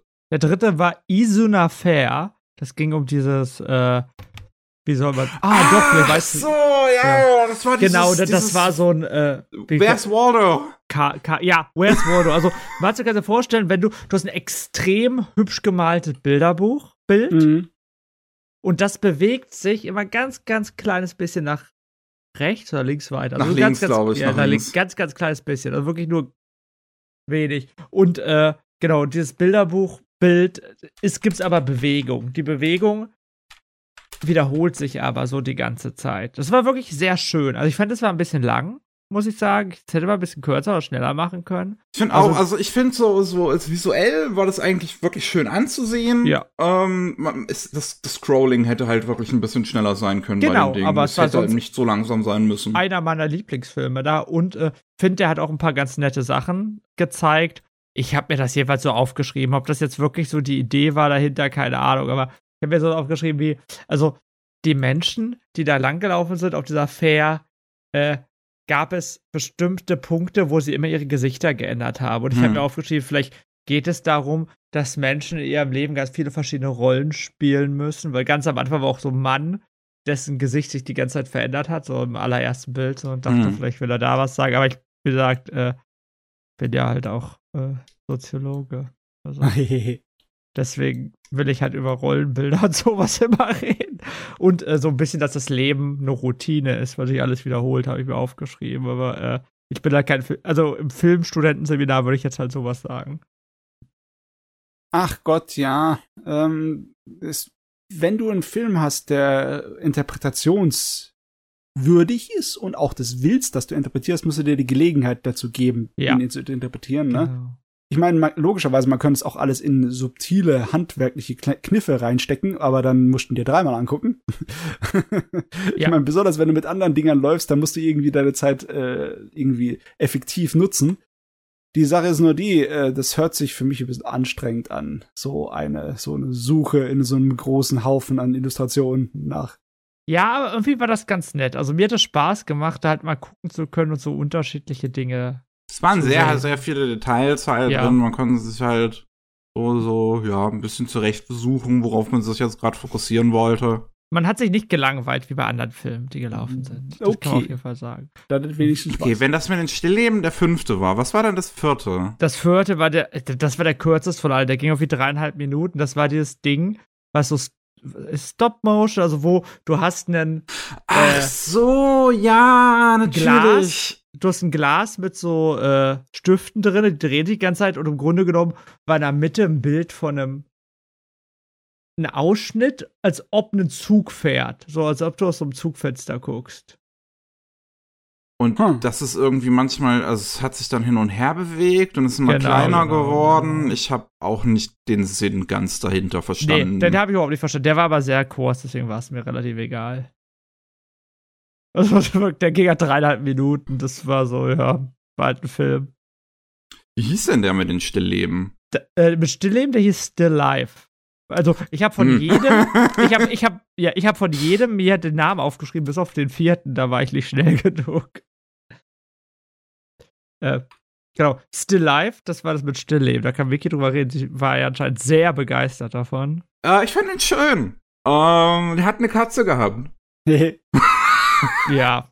Also, mehr weiß ich aber auch nee, nicht mehr. Also im Grunde genommen kannst du dir vorstellen, äh, du, du, du hast ganz viele Stillleben und die Kamera zoomt so in die Stillleben rein und du hast zwar keine Bewegung, aber so ein ganz bisschen haben so Schraffierungen, es nennen so, haben so ganz bisschen Bewegung erzeugt und dann kam irgendwann nach so zwei, drei Bildern eine Katze, die durch diese Stillleben so ein bisschen gelaufen ist. Es war halt ganz süß und ganz nett. Also ich meine, ich hätte es interessanter gefunden, wenn die Katze einfach das ganze Stillleben weggefegt hätte, so wie es eine Katze normalerweise macht. ja, hätte ich auch, aber dann wäre es ja kein Arzi-Film mehr gewesen, oder? Doch. Doch. Schon. Zu realistisch gewesen die Darstellung der Natur wird durch die Natur, durch ein Naturwesen, ah, wie die Katze einfach ah, niedergebleibt. Okay, okay, bla bla bla. Okay. Ich, ich kann mir sowas von aus den Ärmeln da was rausziehen. ja, du bist einfach zu gut. Du bist einfach zu gut. Ja. Ähm, okay, dann bin ich rausgegangen. Ja, genau, da kann ich ein bisschen erzählen, weil danach kamen die drei weirdesten Filme, oder wie ich das sagen soll. Oh, Nein. Oh, okay. Äh, pass auf, der nächste war Red Table. Den fand ich eigentlich ziemlich gut. Da ging es um ich hätte gesagt, das wäre ein Kind, aber später ist man sich nicht ganz sicher, ob es ein Kind war. Auf jeden Fall ein Junge, ein Mann, der in seinem so Spielzimmer ist und mit einer Bahn, mit so einer Eisenbahn spielt, die so rumfährt. Und in der Mitte von diesem Eisenbahnding liegt ganz viel Geld. Wirklich äh, ein riesiger Stapel voller Scheine. Und dann fängt er an, das Geld irgendwie zu zählen und hat so ein bisschen so er sieht denn auf einmal so ein bisschen aus wie so ein kleiner Mafia-Boss, wie so ein kleines Kind als Mafia-Boss. Nicht Boss Baby oder wie es. Genau. Und äh, auf jeden Fall da, das ist ganz klar gezeigt, dass Geld schlecht ist, weil immer wenn er an das Geld gedenkt und das Geld sammelt, äh, dann fährt irgendwie diese äh, Zug über seine Hand und tut sich weh und was weiß ich. Und gegen Ende geht er dann aus dem Zimmer raus und irgendwie hat er auch was bisschen was vom Teufel der Typ, weil ganz am Ende, als er das Geld, ganze Geld in der Hand hat, sieht man irgendwie Totenkopf in seinen Augen oder den Tod in seinen Augen. Und da habe ich aufgeschrieben, okay, das war jetzt wirklich die richtige Kapitalismuskritik, da freue ich mich. finally. ja, finally. Genau. Äh, das war eigentlich ganz, also das war wirklich kein schlechter Film, würde ich sagen. Also der hat Spalbert, der war, also da hat, der hat auch eine Geschichte erzählt. Finde das gut. Der, der siebte war der längste, glaube ich. Der hieß, hat irgendwas mit Pickle Potter zu tun. Hoffe, ich habe es richtig Wie zur Hölle schreibt man das? Äh, das weiß ich nicht. Ich kann auf die Nippon Connection Webseite gehen. Ich kann das auch machen schnell. Dann kann ich es dir sagen. Äh, Connection. Nippon Connection. Und der Film hieß nämlich auch. Okay, steht da echt nicht die Liste? Steht da müsste es doch, da hat es doch, doch eine da. gegeben. Uh, Pickler Potters and the Hours in the Forest. Der ging 15 Minuten, ja, der ging echt am längsten. What the f okay. Und zwar, da ging es um einen Typen, der während der Corona-Pandemie in so eine Waldhütte gegangen ist und so seine Welt so ein bisschen entschleunigt hat. Und äh, er hat so ein bisschen wie so ein westliches Märchen erzählt, dass in de dem Wald leben diese kleinen Puckele Potter Tiere, die so ein bisschen sind wie so kleine Gnome, kann man sagen, die auch äh, so Stop-Motion-technisch animiert worden sind, ganz nett aussahen. Und es ging darum, dass er die versucht zu filmen die ganze Zeit und dass die im Wald leben, dem Wald was Gutes tun. Also wirklich wie so ein typisches westliches Märchen, würde ich eher sagen. Das, was ein bisschen besonders war, war, dass der Film wurde die ganze Zeit erzählt. Da war ein Erzähler dabei. Und der Erzähler war ein Engländer mit einem englischen Akzent. Hm. Mit so einem britischen Akzent. Und das hat halt dem halt wirklich so diesen ganzen westlichen Touch gegeben. So, das fand ich auf jeden Fall ganz nett. Der war halt sehr, sehr lang und äh, hat halt eine eher Kindergeschichte erzählt, würde ich sagen. Klar, im Endeffekt ging es so ein bisschen darum, Entschleunigung des Lebens ist wichtig. Am Ende ist, ist er wieder zurück ins Leben gekommen und konnte diese Pückeler Potters nicht mehr sehen, weil das Leben nicht mehr entschleunigt war, sondern weil er normal arbeiten musste und sowas. Ja, Bedeutsamkeit der Natur war vielleicht auch noch ein Thema. Alter, ich sehe hier gerade diese Isonaffair ging zwölf Minuten. Ja, der ging zwölf Minuten, das war ganz schön krass. Alter. Ja, wir sind gut, was wir alles ausgehalten haben, oder? Wildes Zeugs. Ja. Äh, genau, das war eigentlich ganz nett. Also, das kann man sich auf jeden Fall angucken. Äh, tut nicht weh, aber es war ein bisschen lang. Und der letzte hieß Fr Frasur, Frasur. Krasur. Ja, K, K, aber K, okay. Und das war so ein bisschen Horrorfilm um, über einen Geist, der rumfliegt und äh, Menschen essen will. Und einen äh, Yakuza-Boss, der irgendwie von dem Geist flieht und vor anderen Yakuzas flieht. Und dann fängt der Geist auf einmal an, ihm zu helfen. Und also am Ende wird er halt doch gefressen. Hm. Naja, also was, glaube ich, besonders an dem Film war, war, der war sehr explizit, der fliegende Finger hat man gesehen. Man hat einen nackten Mann gesehen mit Geschlechtsteilen. Äh, ja. Was ich interessant ja. finde, diese Monster und dieses Wort Krasue, das ist äh, irgendwie aus dem thailändischen Horror. Ja, ich oh, sehe es auch gerade. Es, okay, kommt irgendwie aus, aus Indonesien, sehe ich hier, Singapur. Okay, ja, ich dachte auch, dass es irgendwie eher aus äh Ah, Thai Folklore, ja. Hm. Ja. Cool. Okay. Ja, äh, auf jeden Fall. Das war ganz nett. Es war vielleicht ein bisschen zu brutal, einfach nur brutal will zu sein, aber wie gesagt, die letzten drei Filme, die haben halt alle eine Geschichte erzählt. Und ich finde, also ich habe ein bisschen Probleme kurz für, ich bin halt kein AC-Typ, glaube ich, einfach in der Hinsicht, dass ich mich da einfach hinsetze und mir einfach nur irgendwelche Bilder angucke, die ein Kunststudent gemacht hat. Genau. das waren halt die letzten drei Filme. Nicht, ja, äh, ja. Hat, war ganz okay, würde ich sagen. Ich äh, meine, wenn du schon Azi-Fazi-Zeugs haben möchtest, dann solltest du auch mit den großen Meistern anfangen, ne? Und dann sowas wie Juri Norstein mal äh, im YouTube nachgucken. Aber es ist auch schön nett, wenn du so ein paar experimentelle Sachen dort siehst. Ne? Sowas, ja, so Zeugs, du fängt ja auch mal an nicht nirgendwo anders halt sehen kannst, meistens. Ne? Außer die Leute entscheiden sich später, das mal auf YouTube hochzuladen. Ja. Und wo kriegst du sowas sonst her? Ja, genau, das ist das Ding. Und dafür ist es ganz nett. Äh, und die Filme sind ja auch alle relativ kurz. Also auch alle zusammen haben irgendwie 80 Minuten gedauert. Okay, okay. So. Aber das ist schon was anderes und das ist eigentlich auch der Grund, auf so Filmfestival zu fahren. Finde ich. So Jo. eine Art von Film. Weil das sieht man halt nirgendwo anders. Weißt du, was man auch nirgendwo anders sieht, Mickey? Den Film, den wir online geguckt haben. Dozens of Norths ist der ähm, neue Film von Koji Yamamura. Ein Animator, der seit den 80ern, glaube ich, so ziemlich sein eigenes Ding macht. Und ähm, ja, sein letzter bekannterer Film war Der Landarzt von Kafka, halt eine, äh, eine Adaption, den er quasi völlig alleine gemacht hat. Ich dachte an diese RT äh, ARD-Serie. Gab es da nicht sowas? Bestimmt gab es sowas, der Landarzt. Gibt's, gibt's sicherlich auch, ja. Und Dozens of North hat er, glaube ich, auch wieder relativ viel gemacht, aber nicht, nicht, nicht alleine zumindest. Und das ist ein Film, der hm. Der ein Film ist? es, also, ich, ich, ich kann dir sagen im Prinzip so, was der Punkt ist. Ich weiß nicht, wie ich es beschreiben soll. Ja. Weil im Prinzip ge- geht's halt so ein bisschen auf eine halt sehr abstrakte, metaphorische Art und Weise um Fukushima und um Kapitalismus. Denn Schon wieder. ja, schon wieder.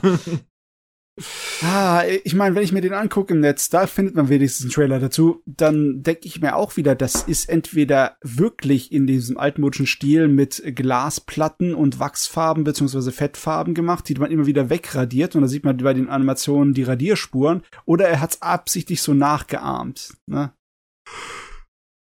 Das kann gut sein, ja. Es Ja. Es ist ein, es ist also, es ist ein Stummfilm, kein Okay. Dialog.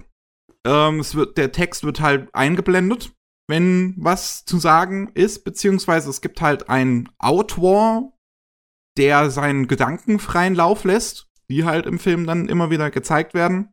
Genau. während Film, äh, während Musik im Hintergrund spielt, die auch recht schön ist.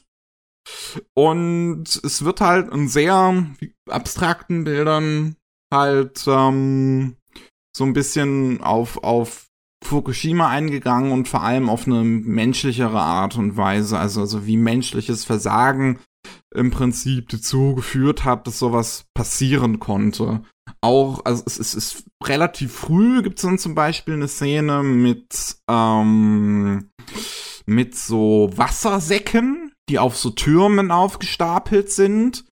Und diese Wassersäcke kriegen halt die ganze Zeit Löcher, die immer wieder gestopft werden müssen. Und es das heißt halt so, uh, das ist irgendwie teuer, was wir hier machen.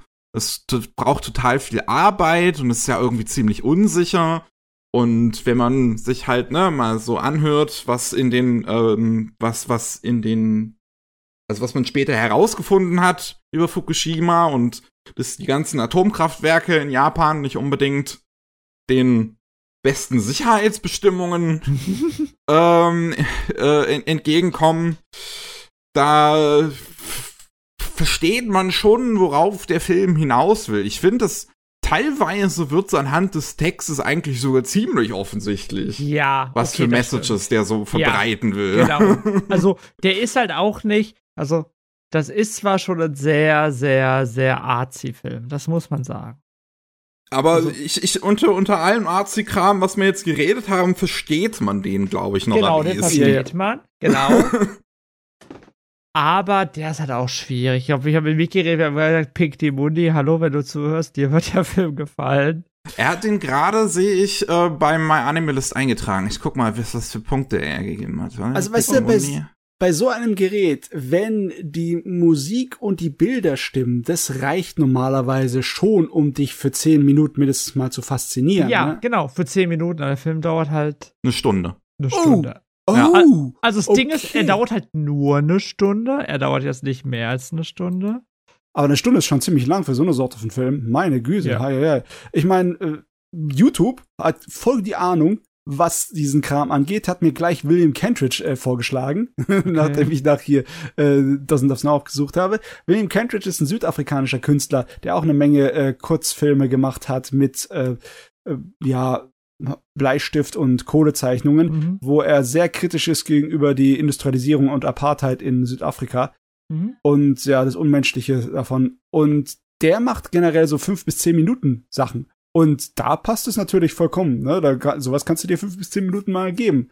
Äh, Da, so, ja, genau, das ist was anderes. Auch der, also der Film, ganz ehrlich, die mit der Stunde war mir ein bisschen zu viel. Ja, auch das wenn- mir auch zu viel. Auch wenn das musikalisch zum Beispiel war, der Film fand ich ziemlich gut. Also der hat je nachdem, wie die Stimmung war, weil der von äh, einfach zu Szene zu Szene gewechselt ist, andere Musik gab. Es gab irgend, also äh, die beiden Hauptfiguren, wenn ich das mal so nennen kann, ist ein bisschen schwieriger. Die standen auf einem Glas und dann gab es dazu so Geigenmusik. Das hatte ich mir aufgeschrieben. Das fand ich zum Beispiel einfach sehr schön passend und auch so einzelne Szenen aus dem Film, das hat Mickey, da kann man sehr gut auch verstehen. Also er hat dieses Hauptthema mit Fukushima, aber er hat auch so viele kleine Teile. Es gab zum Beispiel so gegen Ende, ich glaube, es war eher gegen Ende des Films, äh, so ein Nebenstory, weiß nicht, wie man das halt nennen soll, in dem die Menschen, also dem so ein Puppenspieler da war, Menschen so ein bisschen als Puppen dargestellt worden und äh, genau. Wer ist der, äh, da hast du natürlich die ganzen typischen philosophischen Fragen über Entscheidungen, können wir uns selbst entscheiden, wer äh, ist der, der uns oben drüber äh, Ah, das ist, so meinst du jetzt auch diese Szene, wo dann eine Puppe im Prinzip in die andere immer wieder gegriffen hat? Genau, Und es dann genau, halt genau. Um, um freien Willen halt geht. Genau, genau, genau, genau, genau. Also das, das war halt alles ganz nett. Und die Einzelszenen, die kann man hier verstehen, so. Also der Film ist jetzt auch nicht ganz so schlimm. Hört sich jetzt komisch an, wenn ich sage so schlimm. also, aber ihr versteht ja, was ich damit sagen will. Der Film ist halt gut guckbar. Aber Ja. der ist halt nur gut guckbar, finde ich. Und das ist halt kein Film, den ich empfehl weiterempfehlen würde. Bin ich ganz ehrlich. Weil Den würde ich auch nur an sehr spezielle Leute wie Pick Genau. weiterempfehlen. Genau, weil äh, der ist halt schwierig zu gucken. Und sehr viele Menschen wollen unterhalten werden. Und da unterhalten werden Ich kann man halt nicht immer. Ich, ich frage mich jetzt wirklich, so weird. Ich erinnere mich schon gar nicht mehr dran. Also da war, also was ich mir, woran ich mich erinnere, dass da am Ende, da, war irgendwo, da hing da einfach so ein nackter Körper einfach runter und äh, ja, ich habe mir aufgeschrieben, es geht um Vergänglichkeit und um duale Existenz. Darum geht es in, die, in diesem, dieser Ähm, Filme.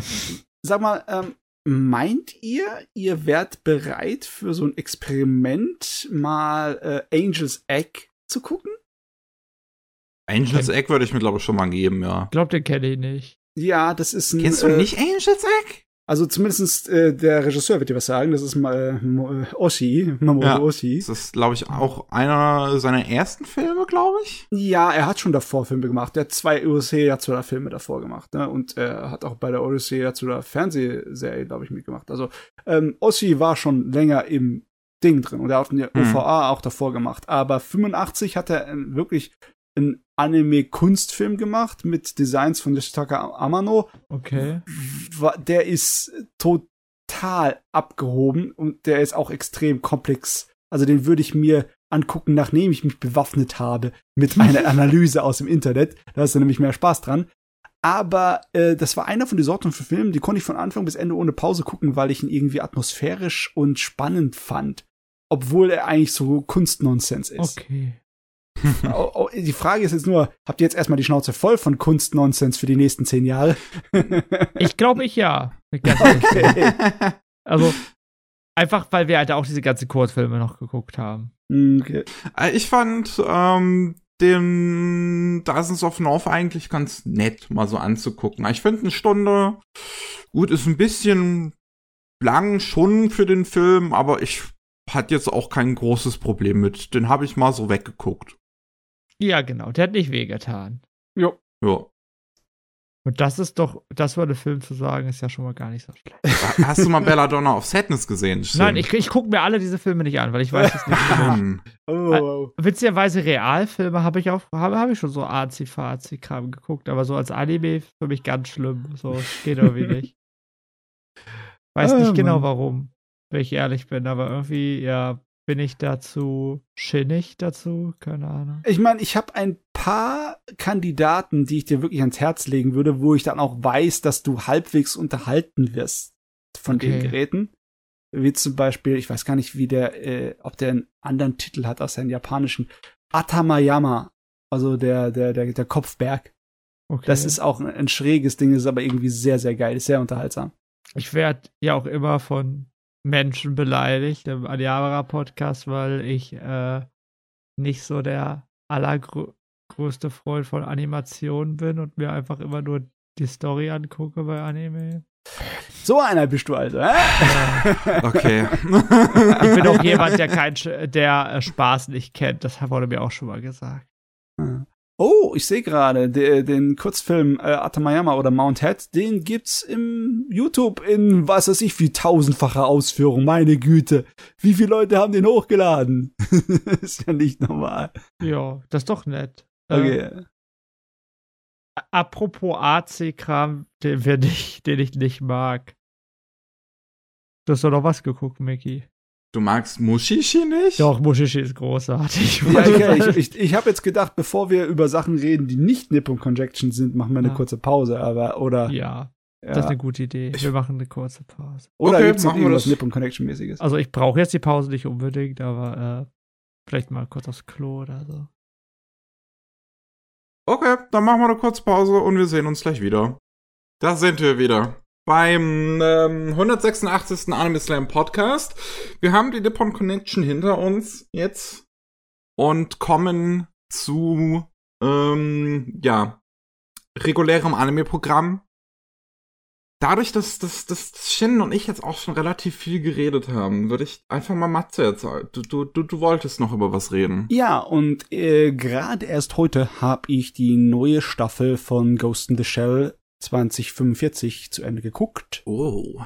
Und ihr wisst vielleicht noch, dass ich bei der ersten Staffel relativ lobende Worte dafür hatte, obwohl äh, der Rest vom Internet es ziemlich verrissen hat. ähm, besonders halt wegen der einen albernen Szene, wo äh, so ein Kerl äh, nackt Flickflacks da rummacht und Kugeln ausweicht. Ja. Und ich muss auch sagen, es war ein bisschen albern. Die- Ach, übrigens, Matze, was uns Ja. eben noch in der Pause aufgefallen ist, was du hier reingeschickt hast mit, mit äh, beziehungsweise was du gesagt hast mit Mountainhead. Ja, Das ist auch von Yamamura, also der, der Dozens of North gemacht hat. Oh, okay, aber also Mountainhead ist definitiv äh, jede einzelne Minute finde ich unterhaltsam von dem Gerät. Der ist cool. Mountainhead ist sehr cool. Ja, dann glauben wir dir mal. Das ist, geht auch nicht lang, sondern 10 Minuten Gerät. Ja. Gibt's ja auch offiziell von dem auf YouTube hochgeladen. Oh, oh. Oh, das ist natürlich auch ganz nett, dass man mal. Hm. Ja, also äh, Ghost in the Shell. Die erste Staffel, die war ja äh, eine große Ansammlung von einzelnen Episoden und Einzelgeschichten und Nebengeschichten und eine Menge, ähm, ja, ein bisschen wirres Zeugs, weil Mhm. halt die Hauptstory nur angerissen wurde, so ein bisschen angeteasert wurde mit dem Mysterium. Aber die zweite Staffel ist komplett nur Hauptstory von Anfang bis Ende und die ist merklich besser. Ich habe ja schon äh, einiges an Lob übrig gehabt für die erste Staffel. Ich fand die zum Beispiel besser als Arise. Arise war zwar nicht schlecht, aber Arise war so selbstverliebt in seine, wir machen es so kompliziert wie möglich, obwohl die Geschichte überhaupt nicht kompliziert war. Ne? Muss nur so komplex wie möglich erzählt werden, damit die Leute so verwirrt wie möglich waren. Äh, Im Vergleich dazu ist es hier eigentlich einfach, nur die Grundprämisse ist vollkommen plan plan kompliziert. die Grundprämisse ist, dass äh, Leute ähm, einfach so in der Welt auftauchen, die als posthuman bezeichnet werden. Als, also, Okay. äh, ne, also äh, Mensch über. Die benehmen sich nicht wirklich wie Menschen, sondern benehmen sich eher wie Androiden. Also mit äh, der, der Perfektion von vollendeter Künstliche Die sind äh, absolut im Berechnen von Sachen, killen jeden Supercomputer. Und die sind äußerst gefährlich, weil sie anscheinend ähm, ja, erstmal keinerlei Rücksicht haben auf Menschenleben und zweitens mal eine Bewegung in der Welt anfeuern wollen, die passiert ist in dem Ghost in the Shell Universum. Das spielt ja 15 Jahre nach der ersten Fernsehserie.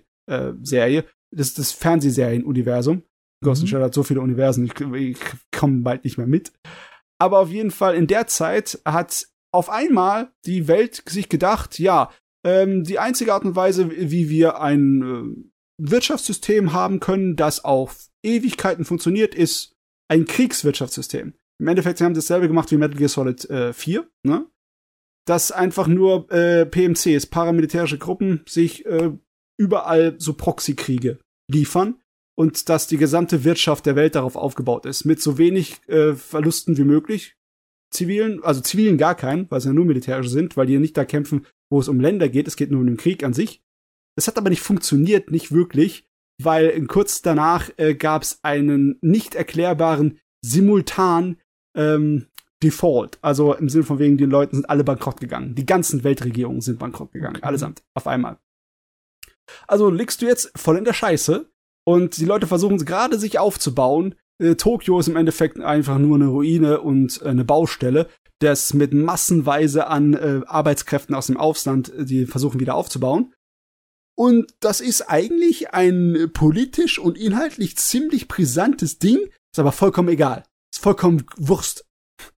Es geht, es geht eigentlich nur um die Posthumanisten, die äh, sozusagen das Resultat von einer künstlichen Intelligenz sind, die die Amis erschaffen haben. Und die künstliche Intelligenz sollte mal wieder mal den ganzen Weltfrieden erledigen, ne? Yay. Die künstliche Intelligenz ist schuld gewesen an dem Scheiß Sustainable War, an diesem Krieg als äh, Wirtschaftsmacht, ne? Und äh, die hat auch gemerkt, oh, das Sustainable War Ding, das ist eigentlich gar nicht so gut, das müssen wir abschaffen. Die Amis haben gesagt, nein, nein, nein, nein, das bleibt. Und in Zukunft sorgst du dafür, dass zwar alle Leute gleich es gut geht, aber die Amis doch an Stelle Nummer eins sind. Ja, bitte, Künstliche Intelligenz kannst du für uns regeln. Und ja, dann kam äh, der Simultanbankrott der ganzen Welt.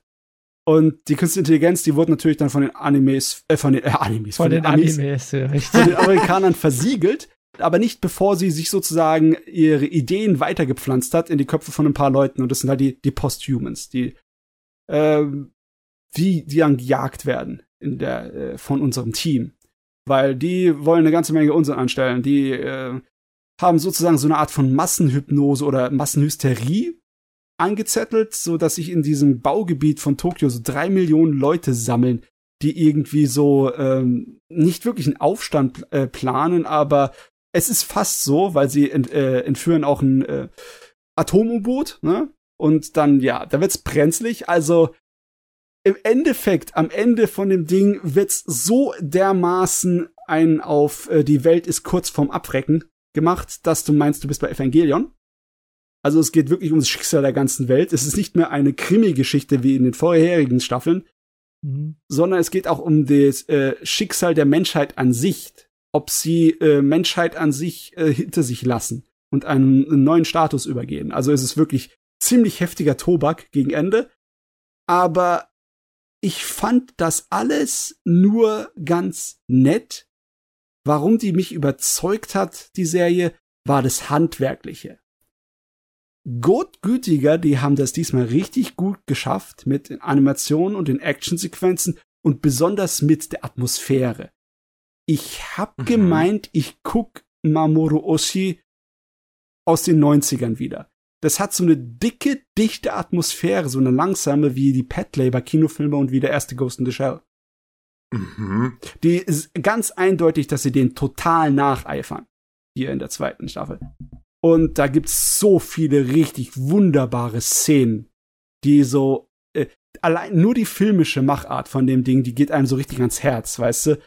die, äh, das ist so richtig bedrückende und spannende Sachen, so äh, Industrie ähm, ähm, meistens, weißt du, so industrielle ähm, Menschlichkeit. Ähm, es erinnert mich so ein bisschen von der Atmosphäre auch an, an Stalker, an die Videospiele. Mhm. Und was Spannung angeht, ist das super. Das Ding ist sehr spannend, es fliegen sehr viele Kugeln, es wird sehr viel in die Luft gejagt. Es, es gibt eine ganze Menge Wendungen, und die äh, Technik an sich ist um einiges besser als in der ersten Staffel, hat aber logischerweise immer noch seine Probleme, weil wenn du mit ähm, rotoskopieren äh, mit Schauspielern was hast und dann tust du das auf 3D-Modelle übertragen, die so wie hier aussehen, halt also wirklich wie Anime-Püppchen, ne? Dann äh, hast du immer wieder Szenen, wo äh, so du das Uncanny Valley hast, ne? Weil sie sich einfach irgendwie menschlich benehmen, aber äh, nee, es sind halt Anime-Püppen, ne? Es sind halt Püppchen. Das funktioniert manchmal nicht. Und auch die, die, die Dings, die Proportionen funktionieren meistens nicht. Die, die, die Leute haben viel zu große Köpfe für ihren Körper. Das ist so ähnlich wie bei, ähm, wie heißt nochmal? Bei Demon Slayer, wo die ganzen Figuren so gedrungen sind, ne? Mhm. Äh, sieht halt albern aus, wenn es realistische, also was heißt realistische, aber wenn es halt so 3D-Animationen sind, die sich äh, echt im Raum bewegen. Es wirkt dann halt komisch, wenn einer so einen großen Kopf hat. Es wird halt richtig albern fast schon. Ah, ein Glück, ein Glück kann ich das meistens immer vergessen. Ich kann den Hanebüchenkram hinten in der Story manchmal vergessen, weil es ist einfach Regie, Kamiyama ist endlich wieder von seinem, seinem Arsch in Bewegung gesetzt, aus seinem faulen Status heraus und hat aktiv mal richtig was gemacht. Und das Ding ist super Regie geführt. Es ist richtig geil. Das freut mich zu hören. Ich meine, äh, hm wenn du Science Fiction und Cyberpunk magst, dann ist es dir egal, dass es eine ganze Menge, also genauso im Evangelium, eine ganze Menge Geschwätz von sich gibt, von wegen bla bla bla bla bla, ist doch alles so super cool, wir sind doch alle so hyper intelligent und wir reden über ganz komplexe Themen, bla bla. das stört dich dann nicht, das frisst du dann mit, ne? Das ist wie die Sahne zum Kuchen. Und äh, aber das eigentliche Grunderlebnis äh, davon ist einfach, dass das filmisch voll geil gemacht ist. Das ist, glaube ich, das, was am nächsten dran ist an den Original-Fernsehserien. Ähm, okay. Die auch, die hm. auch heute noch äh, von ihrer Machart super sind. Ich meine, habt ihr die schon mal gesehen? Die Original SAC, die Standalone Complex Serie. Nee, das könnte ich eigentlich auch irgendwann mal nachholen. Nee, ich hab, nee, hab ich auch nicht gesehen. Das, der Vorteil an diesen alten Serien ist, sie sind groß episodisch. Da sind viele einzelne Geschichten drin, die du gucken kannst, ohne irgendwie Ahnung zu haben vom Ganzen. Zum Beispiel okay. die allererste Staffel Episode 2 ist einfach nur eine Geschichte von einem äh, Spinnenpanzer, der durchdreht und was es mit sich auf sich hat. Das Ding ist einfach nur ein Action-Thriller von Anfang bis Ende für diese 25 Minuten, wie die Episode läuft. Und du brauchst nichts vom Ghost in the Shell-Universum wissen, um das zu genießen. Es ist einfach gut. Und es ist so geil technisch animiert und gemacht. Das Ding ist von 2002. Das brauchst du überhaupt nicht verstecken von allem, was heute da ist weil einfach die Animationen handwerklich so gut sind. Das ist natürlich eine Aussage. Ja. Besonders, äh, wenn ich überlege, dass es so viel 3D-Zeugs drin war für 2002, für 20 Jahre altes. Ich habe mir da äh, letztens noch mal reingezogen. Es sieht absoluter Wahnsinn aus. Auch im ja, Vergleich die zu den Komas, ne? Ja, die Tachikomas. Ich ein paar Szenen gesehen, die sehen gut aus. Ja. Das ist eine geile Sache. Und der Vorteil hier ist halt, das Ding ist komplett voll davon sogar fast schon zu vollgestopft. Ich, mhm. ich fühle mich wie in äh, der zweiten Matrix-Film, wo die Actionsequenzen 20 Minuten am Stück laufen.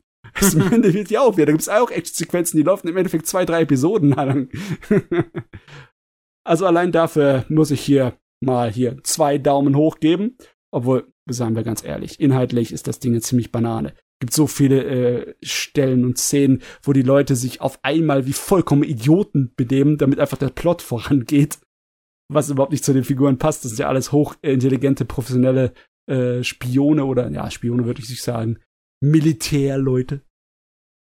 Naja. Okay. Würdest du sagen, das ist äh, was, was jemand gucken kann, der gar nicht so der Sci-Fi-Mensch ist? Ähm, würde ich sagen, nein. Okay. Weil, ich meine, du hast andauernd wird gehackt. Die Leute sind alles Cyborgs, sind andauernd im, Inter im äh, Internet verbunden. Und äh, du hast überall Roboter und äh, Geballer und es wird sich mit Satelliten verbunden, damit man den Wind genau sehen kann, mit einem Scharfschützengewehr irgendwo was abschießen. Und auch das ganze Gelaber darüber, ne? Äh, die ganze politischen Machenschaften und ja. das alles. Das ist alles äh, purer Cyberpunk. Also wenn du damit nichts kannst, dann würde ich dir das nicht empfehlen. Sag also, ja, ja, also damit war übrigens für Leute nicht die Aussage, ob ich das nicht kann, aber vielleicht für die Leute, die hier zuhören. So, weil äh, Ghost in the Shell ist vom Namen her ja eines der bekanntesten Sci-Fi-Franchises aller Zeiten. Ja, so. ja, ja. Und das ist die Frage, hey, soll man, wenn man Ghost in the Shell gar nicht kennt, soll man mit den Serien anfangen oder was sagst du, guckt man doch erstmal den Film? Äh, nee, ich würde echt mit den Serien anfangen, mit den okay. alten. Die sind viel, viel bekömmlicher der Film ist, ist relativ hart.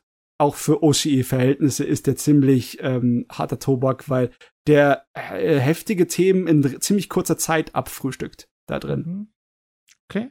Also den muss man ehrlich gesagt mehrmals gucken, sonst hat man gar keinen Spaß mit dem. Ja, sehe ich ähnlich. Also ich mochte Ja. den Film auch. Nee, nee, auf jeden Fall. Die, die alten äh, äh, Fernsehserien sind unübertroffen. Die sind auch das Beste, was jemals da rausbekommen ist von Unterhaltungswert. Die, ich bin nur froh, dass die neue kein, keine Banane ist. also ganz ehrlich, bis auf die eine verdammte Szene in der ersten Staffel ist, äh, ist das alles äh, ziemlich gut, ne? Ich habe ich hab auch den Zusammenfassungsfilm geguckt, weil das hat ja ewig gedauert, bis die zweite Staffel ankam, ne? Mhm. Muss Die man haben sich ja erstmal wieder gelassen. erinnern, was überhaupt passiert ist. Äh, ich, nicht wirklich.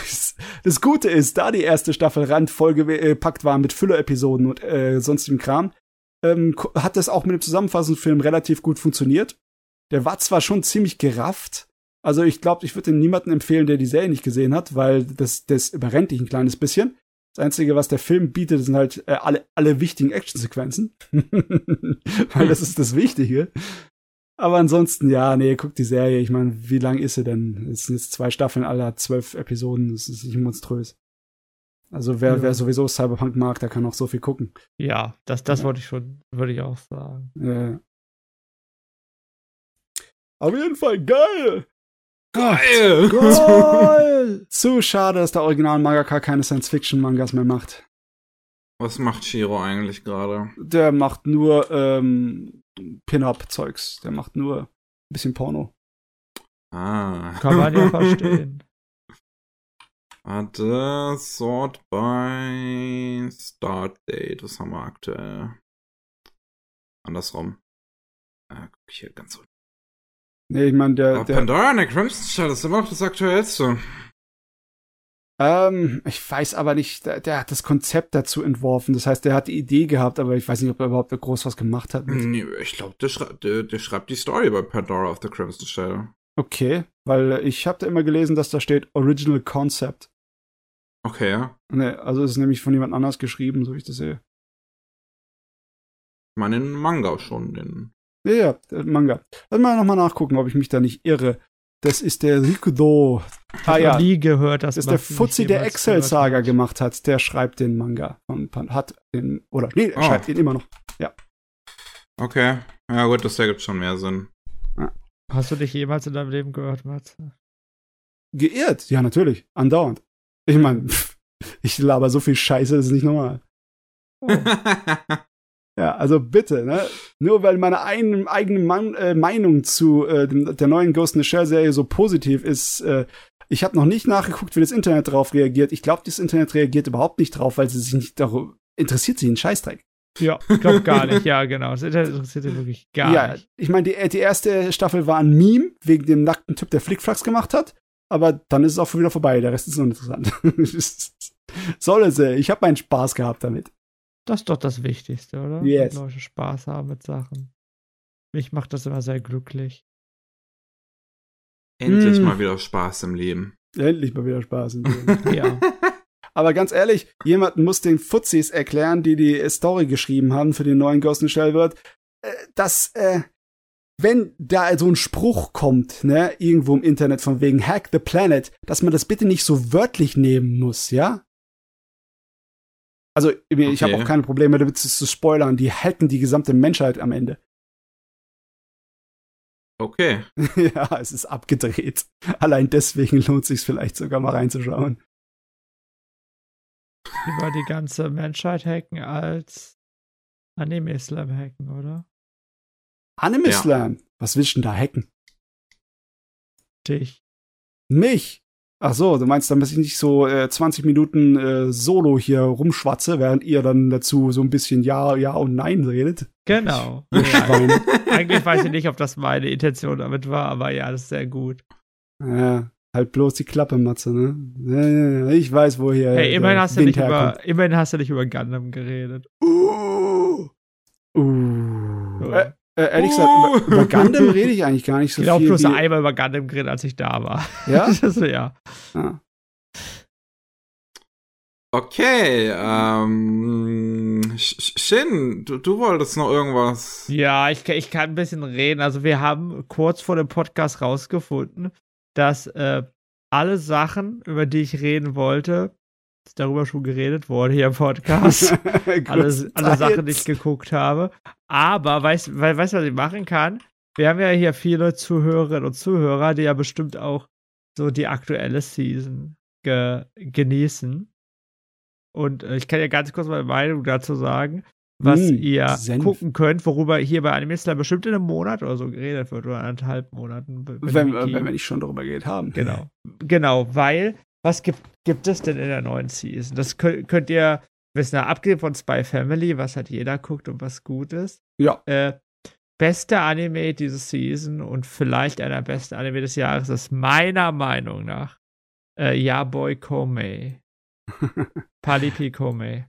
Ja, ich Das- meine, Das Ding ist so verdammt witzig.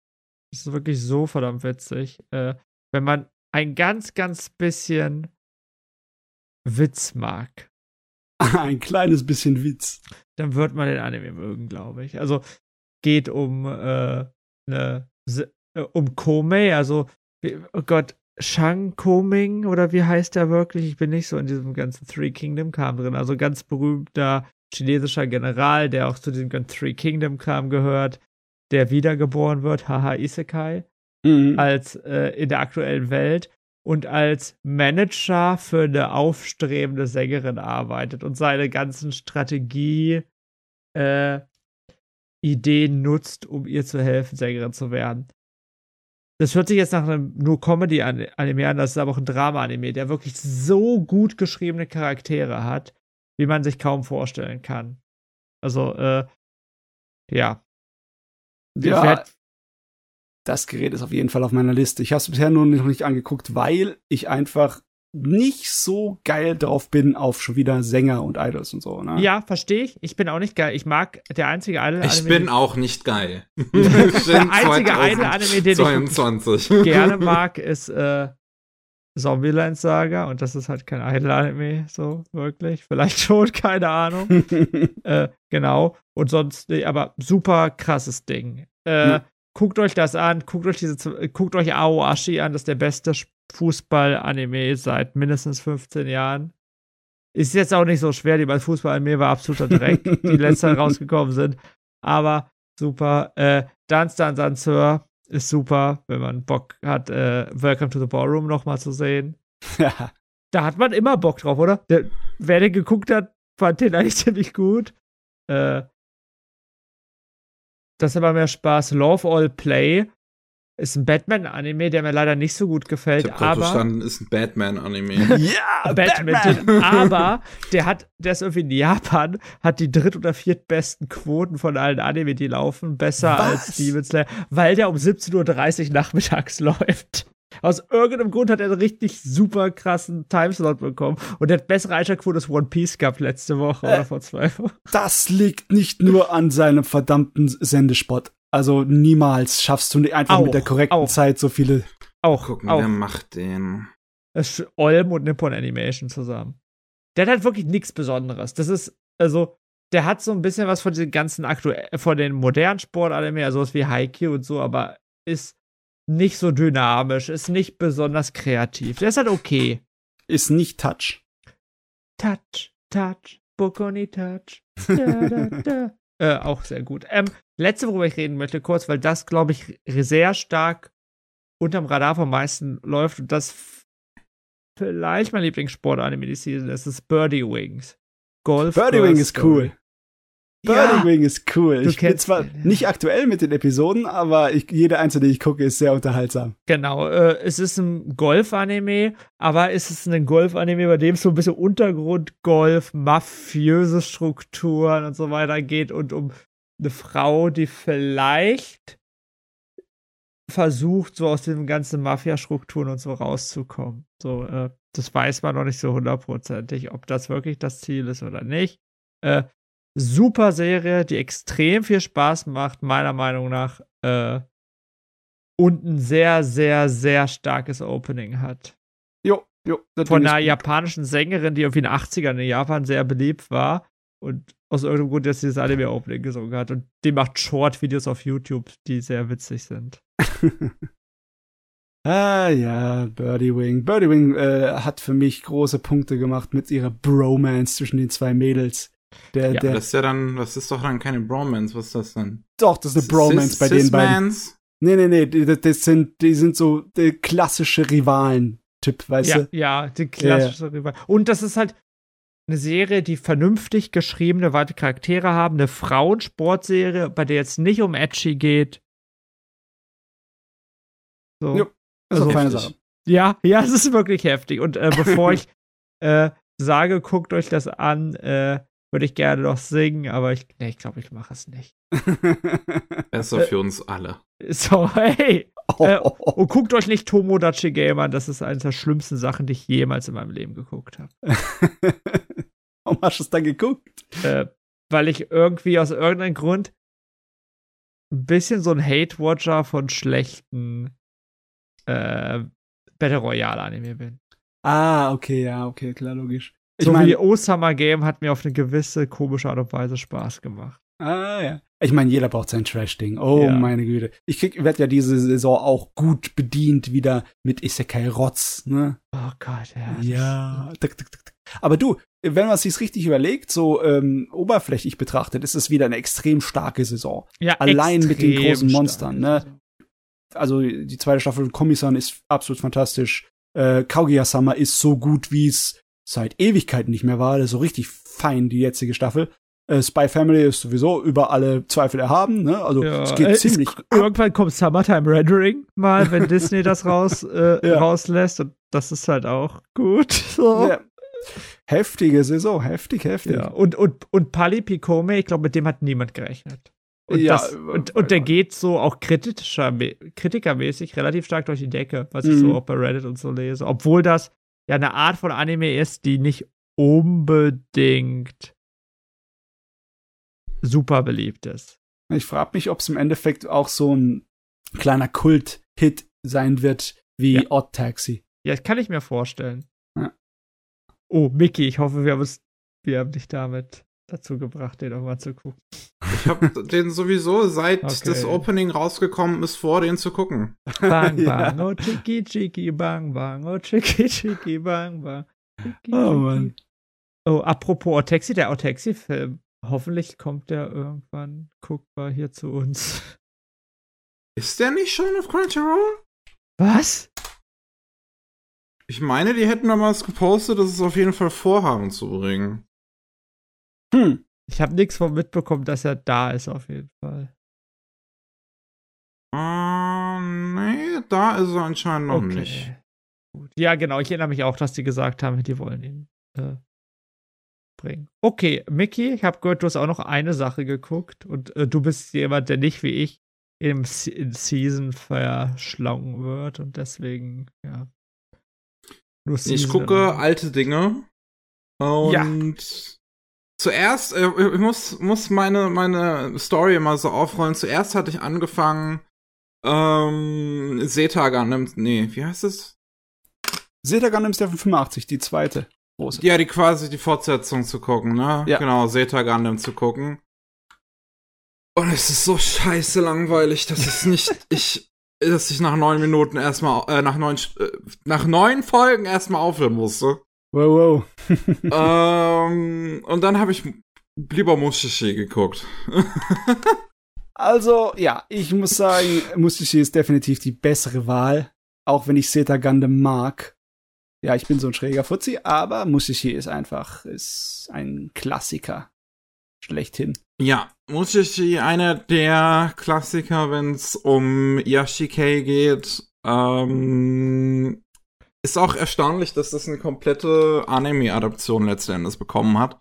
Ja, so viele Staffeln. Hm. 46 äh, TV-Episoden und drei Specials. Ich glaube, eines der Specials ist halt Anime Original. Ähm, und damit sind halt alle 50 Kapitel vom Manga adaptiert. Und es spielt halt in der Welt so ein bisschen wo würde man das denn so ansiedeln? Anfang 19. Jahrhundert Japan? Oh, vielleicht sogar etwas früher. Ja, also sie haben aber auf jeden Fall schon Schusswaffen. Auf ja, jeden ja, Fall. ich meine Ich habe Schusswaffen. mir einfach aufgeschrieben, altes Japan. Also zur Edo-Zeit, wo das geeinigt wurde, hatten sie schon Schusswaffen. Also so ist es nicht. Okay, ja, gut. Manchmal. Ich bin auch nicht äh, äh, Experte, was Geschichte angeht. Auf jeden Fall ist es nicht so einfach, das einzusortieren. Es ist auf jeden Fall nicht modernes Japan. ja. Ja. Und ähm, spielt aber in einem alternativen Japan, in dem es sogenannte Mushi gibt. Mushi ist das japanische Wort für Käfer.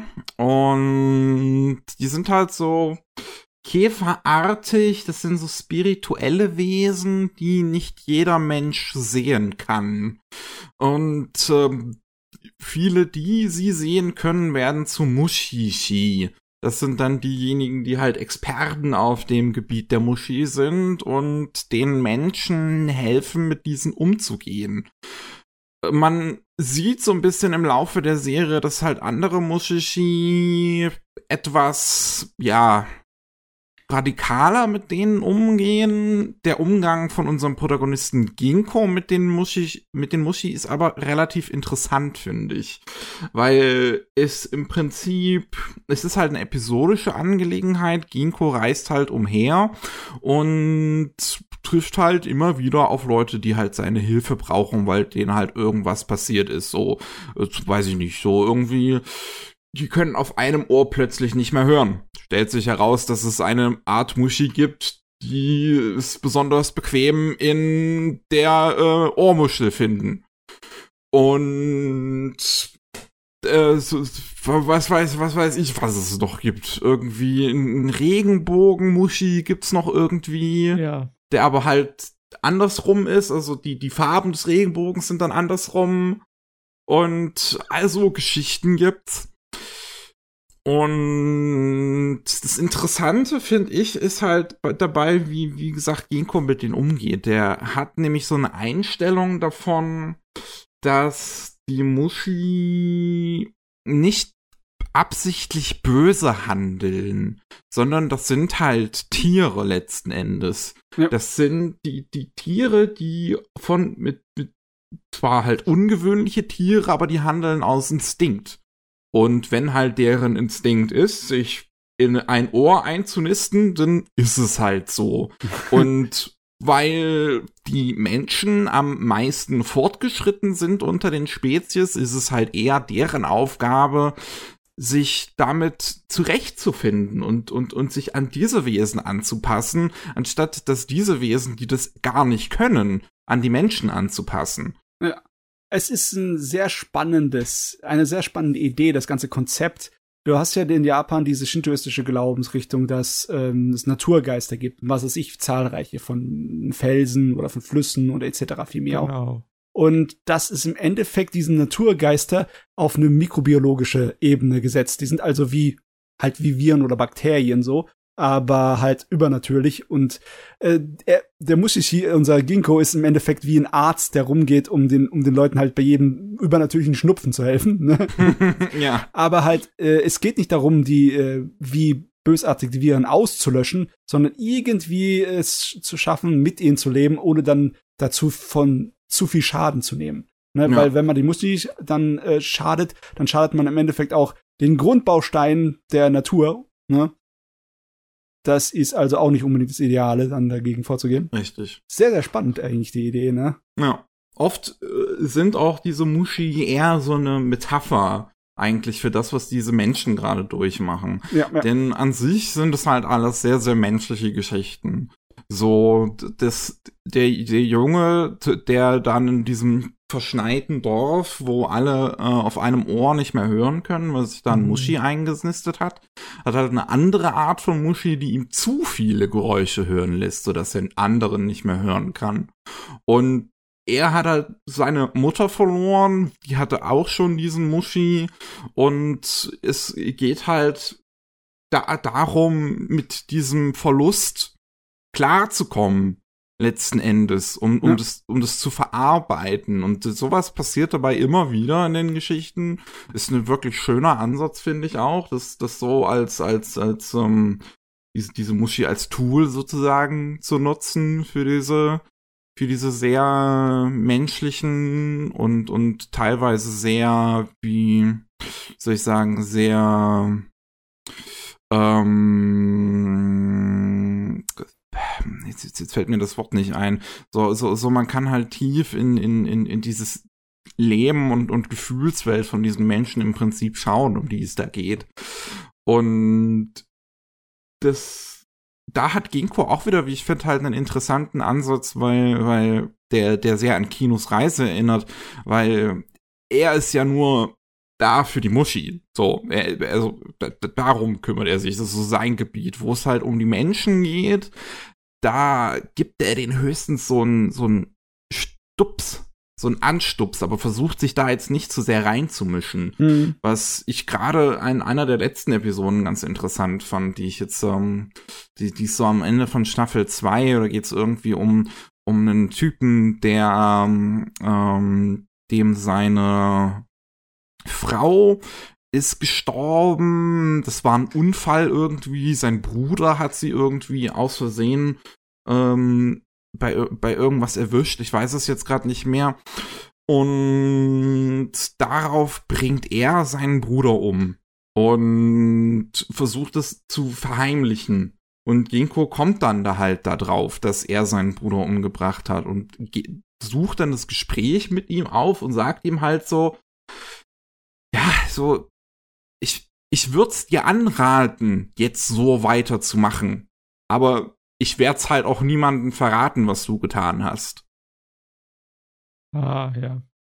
Und ich finde, es ist interessante Art und Weise, wie halt Ginkgo letztendlich als, als Hauptfigur agiert. So, ja. es, ich finde, also er, er, er zeigt schon hin und wieder, es, es kommt so ein bisschen natürlich auch auf die Geschichte an, ähm, eine, eine gewisse emotionale Verbundenheit zu gewissen Figuren, aber er versucht möglichst distanziert zu bleiben, was, wie man ja dann auch später lernt, ähm, an seiner Background-Geschichte liegt. Was ich eigentlich auch ganz nett ist, dass das so ein bisschen im Anime mit auch erkundet wird, dass er halt reist, weil er nicht an einem Ort bleiben kann, weil er die Muschi quasi anzieht.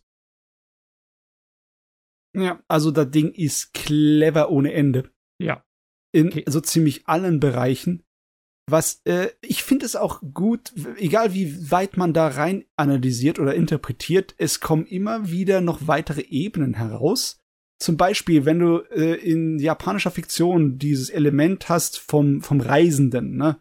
Äh, und diese Idee, diese religiöse Idee von, dass Buddha sich in einem Reisenden, in einem Gast äh, offenbart, diese Idee, dass du diese reisenden Helden hast, die im Endeffekt Heilige sind.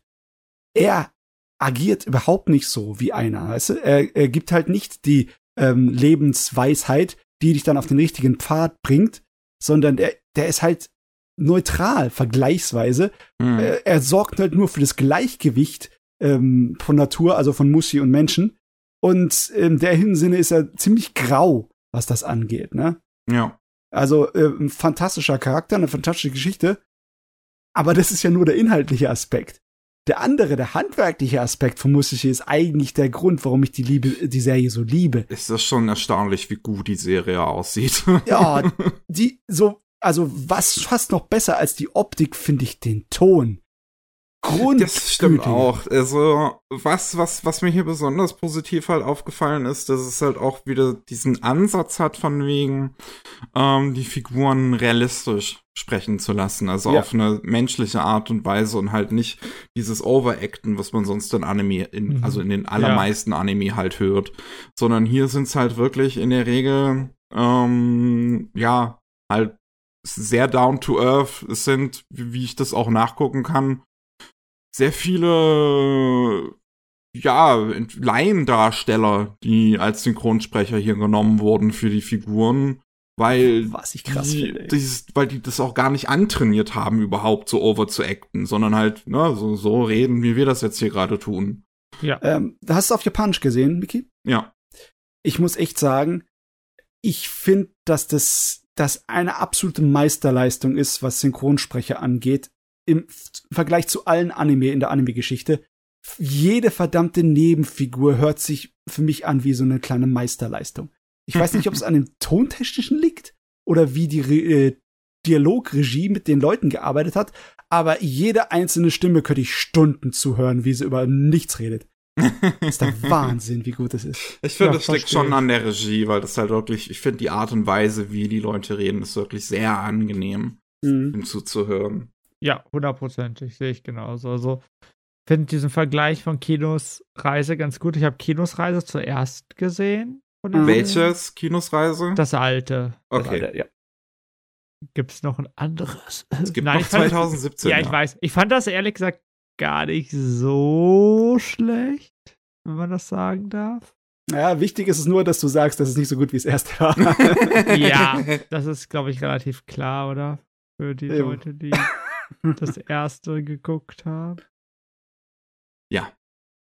Naja, auf jeden Was Fall. war wolltest du sagen? Ja, äh, super schöne Serie. Äh, was mir, also, was für mich mit Mushishi so extrem zusammengehört, ich meine, für viele, ist der Mushishi-Song, wie der genannt wird, also das äh, Opening. Das Weil ich allererste, find- ja, Hä? vor der ich mag den- das Meinst Saw du- Feed Song, ich Ja, mag den meinst du- eigentlich gar nicht so sehr. Okay. Oh, wirklich nicht? Okay. Das, ich mag äh, den zweiten viel lieber. in Ich auch. Also, oh Gott, in der, also ich finde das nicht schlimm, aber der ist so, finde ich in dieser, also von dem, was ich so mitbekommen habe in der Anime-Szene, so extrem äh, beliebt und auch für viele besonders. Und ich finde die Geschichte darum halt auch super schön. Ich Ja. weiß nicht, ob ihr mitbekommen habt, dass im Grunde genommen ist das ja ein irischer Sänger, der einfach so Mhm. durch ganz normal Clubs getourt ist und der selber weiß es nicht, aber es war entweder der Producer oder der Regisseur und irgendwie eine CD von ihm mal bekommen. Und hat gesagt, ja, den finde ich gut, lass es dir mal anschreiben. Das finde ich irgendwie so schön. Da frage ich mich, in der heutigen Zeit kann sowas ja gar nicht mehr passieren. äh, ich, Kannst du mir nicht vorstellen. ich mag zwar den ersten Song nicht so sehr, aber man muss zugeben, dass er ziemlich wie die Faust aufs Auge passt zu Ja. dem Ton passt der total, Serie. ja. Ja. Also Find ich, ich ich, auch. ich finde, ich finde, es ist auch ein schönes Lied, aber so privat höre ich Shiver. Also das zweite Opening wesentlich lieber, weil ich das Lied, das kannte ich auch vorher schon, also bevor ich Okay. jetzt Mushishi geguckt habe. Hm. Da für mich ist der, das Private auch die Art von Musik, die ich höre. Ich liebe Singer-Songwriter-Musik. Genau, da, genau mein Kram. Und äh, genau, ich äh, ja, habe mir da, das sehr, sehr häufig angehört. Der, der, Out, äh, der Sänger selber ist immer auch aktiv auf YouTube. Also wirklich immer noch. Mhm. Hat auch einen äh, Blog oder den Blog geschrieben, wie es dazu kam, dass er zu Mushishi was gesungen hat, was es für ihn bedeutet hat und so. Also super spannend für alle, die mal Interesse haben, äh, sich mit Mushishi zu beschäftigen. Aber abgesehen davon, habt ihr irgendeine Lieblingsfolge? Weil Mushishi als so Episoden-Anime äh, funktioniert ja. Ja. ein bisschen anders als viele. Ich glaube, Das- die, Hinter die Hintergrundgeschichte von unserem Hauptcharakter ist, glaube ich, mein Lieblingsteil von Musishi. Die war gleichzeitig so atmosphärisch und so bitter und trotzdem so äh, richtig gut. Ich fand die fantastisch. Ich, für mich war das ein Höhepunkt. Ich hätte fast die Serie aufgehört, ein bisschen zu gucken, bis ich darüber gestolpert bin. Die, die kommt ja aus dem Nichts, ne? Ja. Auf einmal Ja. fängt seine Hintergrundgeschichte an und dann so, oh, oh, ist ja tatsächlich er. Um den äh, geht ja ihm al- als junger Mann. Und ja, das fand ich die beste. Ich würde sagen, ich, also ich muss generell sagen, ich finde die ernsteren ähm, Episoden von Mushishi mitunter am interessantesten. Ähm, die sind mir auch am ehesten im Gedächtnis geblieben. Und ich finde, da hat die erste Staffel mehr von, beziehungsweise die zweite Staffel hat ein paar, aber die sind nicht so interessant wie die in der ersten. Ja. Ich würde, ich, ich generell würde ich sagen, dass die erste Staffel hatte ich so das Gefühl von der Qualität inhaltlich sehr schwankt. Es gibt ein paar Episoden, die finde ich halt relativ langweilig tatsächlich. Und es gibt ein paar, die finde ich richtig, richtig gut. Die sind mir bis zum Schluss im Gedächtnis geblieben. Bei der zweiten ist es dann so, dass ich die, ähm, dass die Schwankungen nicht mehr so groß sind. Aber da ist dann halt auch keine Episode dabei, fand ich, die jetzt so richtig gut ist. Aber dafür halt auch keine, die wirklich langweilig ist. Ja. Ähm, bei, bei, ja, und was dann generell, glaube ich, meine Lieblingsfolge wäre, da muss ich jetzt überlegen. Es gab zwei, die mir sehr im Gedächtnis geblieben sind. Eine ist relativ am Anfang, das ist die fünfte oder sechste, irgendwie so um den Dreh, wo er zu, von, von einem jungen Mann zu einer Insel begleitet wird, auf der nichts Fruchtbares gibt. Und dort sich so ein Kult Ah, ähm, ja, aufbaut um so ein Mädchen, was jeden Tag stirbt. Und da fand ich, das hat einen, die hat einen super tollen, interessanten Ansatz. Halt so ein wirklich so ein richtig, so, so, so ein richtig, wie nennt man das, so, ähm, ex existenziellen Ansatz. Ja. Weil, weil so- sobald sie auch aus diesem Fluch rausgeholt wird, also sobald diese Muschi aus ihr entfernt wird, dann weiß die ja wirklich gar nichts mehr mit sich anzufangen. Also die sitzt dann ja wirklich da und ist so, so jetzt, ich vorher war für mich jeder einzelne Tag wie halt ein abgeschlossener Tag. Jetzt muss ich damit leben, dass das, was ich heute tue, Konsequenzen für morgen hat. Und das fand ich, also als sie das gesagt hat, das fand ich richtig gut. Ähm, und eine andere Episode, die mir sehr im Gedächtnis geblieben ist, halt auch, weil die wirklich hart ist und weil ich da am Ende wirklich so ein bisschen, bisschen dachte, uff, das war jetzt harter Tobak, so, ist das, wo die Frau, äh, wo eine Frau ein Muschi gebärt. Also während ihrer Schwangerschaft wird sie halt von einem Muschi befallen und anstatt dass sie dann halt ein, ein Kind gebärt, kommt dann wie so grüne Flüssigkeit aus ihr raus und diese grüne Flüssigkeit imitiert dann das Kind, was sie geboren hätte.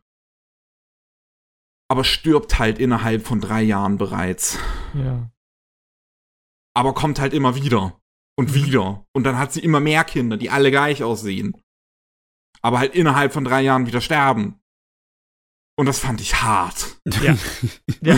Se- Sehe ich genauso. Und übrigens, ich habe die Frage auch gestellt, weil ich finde, wie gesagt, das egal, ob man jetzt Mushishi toll findet, ob man das mag, was weiß ich, äh, jeder findet irgendeine Episode, glaube ich, wo er sagt, boah, die hat mich überzeugt. Die eine, die, äh, was Matze genannt hat, oder was du, Micky, mit der, äh, mit dem Kult, fand ich persönlich auch super. Und äh, Hm. ich erinnere mich, ich habe extra vorher rausgeguckt, welche, rausgesucht, welche Folge das war. Es war irgendwie Staffel 1, Folge 17. Ha, äh, ich habe äh, recherchiert. mhm. Ähm, das war die Episode, in der wir das erste Mal so ein bisschen erfahren haben, dass wie die Mushishi ihre Informationen bekommen. Diese Folge bei dieser Freundin. Ah, mit den Briefen, mit, ja. ja. mit den Briefen und mit den Kokons. Das hat mich so extrem, weiß nicht, überzeugt. Das weiß nicht, ob das das richtige Wort ist, aber so. ich Das so, ist wow. auch wirklich etwas, was die Serie richtig gut macht. Das ist so dieses Worldbuilding, weil du immer wieder so kleine Details innerhalb dieser Episoden aufgreifst, die dir so ein Genau. bisschen was über diese Welt erzählen. Mhm. Oh Mann, ich muss die Serie unbedingt mal wieder gucken. Es ist lange her. Lange her. Ich meine, ich hab's mir mittlerweile abgewöhnt, wie so ein kleiner scheiß 14-Jähriger, äh, irgendwie Leute dann auf Leute herabzusehen, wenn sie irgendwas nicht mögen. Aber ganz ehrlich, wenn du den Mushishi-Soundtrack nicht magst, dann kann ich mit dir kein Freund sein. Da kann ich nicht mit dir. Es geht. Sehr gut. Der ist Das- halt, der, der ich, ich finde ihn auch super. Der hat was sehr halt spirituelles. So, und, und es ist einfach so, es ist fast schon so ein bisschen ASMR-Feeling. Ein bisschen, ja, ja, ja. Mhm, was Ja. eine feine Serie. Ja, also Ja. gegen Mushishi kann man, ist halt echt schwierig, auch was zu sagen. So, es gehört zu diesen Serien, wo ich denke, ja, sagt, da hat halt auch jeder ein bisschen was von. Wie gesagt, Leute, die äh, Bock auf den Artstyle haben, mögen das. Leute, die Lust auf Musik haben, finden die Musik toll. Personen, die ein bisschen was über altes Japan erfahren wollen, da finden was über, erfahren was über altes Japan. So, naja, erfahren ist falsch falsch oder versteht, was ich meine. Es ist so, jeder hat was davon und es ist so ein Ding. Ich habe einen Freund, der ist gar nicht so riesiger Anime-Fan. Der liebt Cowboy Bebop aber zum Beispiel. Und der liebt auch Mushishi. Hm. Wirklich lieben ist, glaube ich, das richtige Wort. Das, Ah ja, also ich, ich könnte mich nicht erinnern, dass es einen anderen Anime gäbe, der, der so eine gute Atmosphäre hat wie Mushishi. Ich bin natürlich immer wieder auf der Suche danach, ne? Auch wenn ich nur kleine so Lichtblicke sehe von so, so richtig dicker, melancholischer Atmosphäre, das reicht mir schon. Ja. Ja, ich, wie gesagt, vorhin in der äh, zweiten Staffel von Ghost in the Shell hatte ich immer wieder so kleine Momente, wo ich wirklich so eine Atmosphäre äh, gespürt habe. mhm. Aber ich muss mal gucken, vielleicht sollte ich To Your Eternity mal anfangen zu gucken. Ja. Das unter anderem, was mir noch einfallen würde, ist ähm, Natsume's Book of Friends. Ja, Natsume, den wollte ich ja. auch immer mal gucken. Habe ich nie. Ja, habe ich die erste- sicher gefallen. Die erste Staffel habe ich geguckt, die war nett, aber ich weiß nicht, aber seitdem habe ich nicht weitergeguckt. Okay. Hm. Und ähm, Aria müsste ich halt auch mal gucken. Aria. Aber da glaube ich auch, also da, da kann ich mir auch schon vorstellen, dass das so diese, Äh, ja, diesen, also diesen Vibe hat. hab ich aber, bin ich aber der Meinung, dass Aria eine andere Sorte von Iyashike ist. Also das ist, äh, also Mushishi ist zwar entspannend, aber es hat halt auch immer noch eine dichte, leicht bedrohende und bedrückende Atmosphäre, ne? Es ist, es ist genüsslich wie halt so, so ein ganz langsamer Horrorfilm. Also, ich meine, nicht wirklich ein Horrorfilm, also wie so, so ein alter Schwarz-Weiß-Horrorfilm vielleicht. Ne? Weil es ist ja eine Ruhe, die so ein kleines bisschen dich äh, verfolgt bei Mushishi, ne? Und bei Aria ist es viel eher komplette Entspannung. Ne? Hm, okay, ja gut. Ja. Also das ist Aber- wirklich, Mushishi wirklich die richtig schöne Entschleunigung, wie man das in der heutigen Zeit nennt. Entschleunigung. Ja, Entschleunigung ist ein schönes Wort.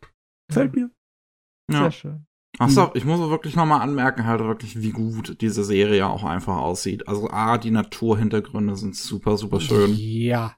Ähm, wie die Mushi dargestellt werden, finde ich auch super. Die sind alle immer so ein bisschen, die sind immer überbeleuchtet, so leicht transparent. Immer wenn die auch dargestellt werden, wenn man die tatsächlich mal sieht, das tut mir tatsächlich gar nicht so häufig, ähm, wird diese, diese, wird ein spezieller, so spiritueller Track, ähm, läuft dann. Und die Animation in der Serie ist fantastisch. Die ist so smooth, ähm, dass es teilweise so wirkt, als wäre es auf die vollen 24 Frames gezeichnet. Was sie sich aber auch, glaube ich, erlauben können, dadurch, dass halt an sich gar nicht mal so viel Bewegung in der Serie passiert. Es ist ja sehr, sehr viel Gerede. Es ist da, wo es was richtig bringt, da Ja, haben sie genau. dann aufgedreht mit Ja. der Qualität. Ja, Ja. es Ah, ist ja. wirklich, es ist eine schöne Serie. Also wer es noch nicht gesehen hat, ich kann es empfehlen. Äh, ich fand's lustig, als ich eine, äh, äh, ein, zwei Episoden mal in der Schule während der Pause geguckt habe, kam halt einer meiner äh, äh, Kollegen zu, zu mir und hat gesehen, wie ich das halt gerade gucke, hat mir so Daumen hoch von der Seite gezeigt, so ey, ist meine Lieblingsserie. Oh yes. Jemand, der cool ist. Denkt man sich da so. Das war so süß. Das ist geil. Ja, ab- aber bei da denkt man sich endlich mal jemand, der cool ist.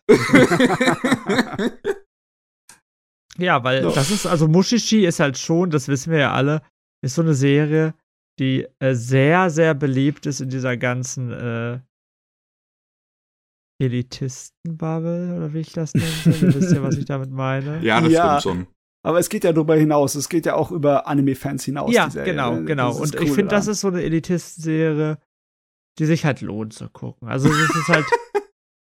Ich, das ist jetzt blöd, wenn ich das sage. Ich meine, ich habe äh, Legend of the Galactic Heroes nicht nie geguckt. Das wird auch niemand geguckt haben von den Leuten, die es mögen. So, aber. Äh, Halt, stopp, stopp. ja, stopp, du hast stopp, geguckt, ich weiß, ich weiß, du Das hast es kannst geguckt. du nicht im Podcast mit mir bringen. Ja, ja, ja, ja. Aber du verstehst. Warte, Ja, du ich verstehe, verstehst ja, was was du ich damit. Ja. sagen will, oder? ja, ja, ja. Ja, da, da, das ist so eine Serie, die mag ja auch, also Mushishi gibt wenig, also habt ihr schon mal wen getroffen, der es geguckt hat und gesagt hat, boah, das finde ich scheiße? Nee.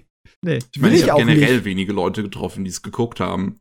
Ich meine, ich, ich möchte niemals jemanden begegnen, der sagt, Mushishi ist scheiße. Ich weiß nicht, was ich denn tun würde. Und das ist so ein, äh, sowas, was ich finde, was nicht ganz so viele Serien schaffen.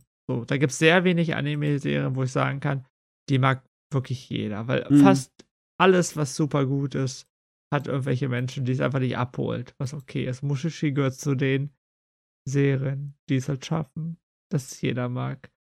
Und äh, Sangatsu no Line, wer was anderes sagt, ist nicht mehr mein Freund. oh Gott. So, Ah. jetzt, jetzt sind wir fertig, oder? War doch schön. Ja. Ja. Kann man äh, schön den Tag ausklingen lassen, kann auch ein Anime gucken, äh, die neue Folge von Birdie Wing. Ich muss mal Nachdem gucken, man was- schön runtergekommen und entspannt äh, ist mit Mushishi, nochmal die volle Dröhnung geben. mit Ja, Radio. über den Anime über äh, Mafia Golf. Mafia Golf Ja. einfach. Wiener Ah. Line, Wiener Line. Gut. Okay. Ähm, dann, vielen Dank, äh, Shin, dass du dabei warst. Ja. Ha habt einen schönen Urlaub nächste Woche. Dankeschön, das ist sehr lieb. Ich danke, dass ich äh, bedanke mich, dass ich hier eingeladen wurde. Diesmal konnte ich selber nicht so viel. Ja, wir haben ja viel über Nippon Connection geredet. Ich Ja. konnte keine anderen Anime mitbringen, aber wenn die Season vorbei ist oder wenn die nächste. Nee, nächste Season wird ziemlich schlecht, aber irgendwie. Jetzt Ja, weißt du jetzt schon, dass die nächste Season ziemlich schlecht Naja, wird. nächste Season hat für mich zwei spannende Titel, also beide Sporttitel. Das eine ist das Sequel zu einem Sportanime Aoki Densetsu Shuto, der lief 1994 auf RTL 2 damals. da kommt der und der Connoisseur. Name die Champions. Und da gibt's jetzt, Connoisseur. ja, der war halt damals so okay. Das war halt schlechter als die anderen beiden Fußballserien, die ihr lieben. Und es kommt Prince of Tennis wieder. Yay! ah, genug davon geredet, ja. ähm, vielen Dank an euch da draußen, an die Leute, die hier zuhören. Falls ihr mehr von uns hören wollt, einmal äh, die Links für Shin sind alle in der Beschreibung, ne? Anni Yay. Haberer zum Beispiel. Und äh, fa- falls ihr mehr von Matsumir hören wollt, dann gibt's äh, jeden Montag die Rolling Sushi Anime News. Der Titel ist im Programm, es geht um Anime News. Und, Und um Sushi. und um rollenden Sushi. Und dann jeden Mittwoch gibt's auch noch den normalen Rolling Sushi Podcast, da geht's um News aus Japan. Ich würde sagen, wir machen hier Schluss aus Ende Gelände. Ja. Dankeschön. Tschüss. Ciao.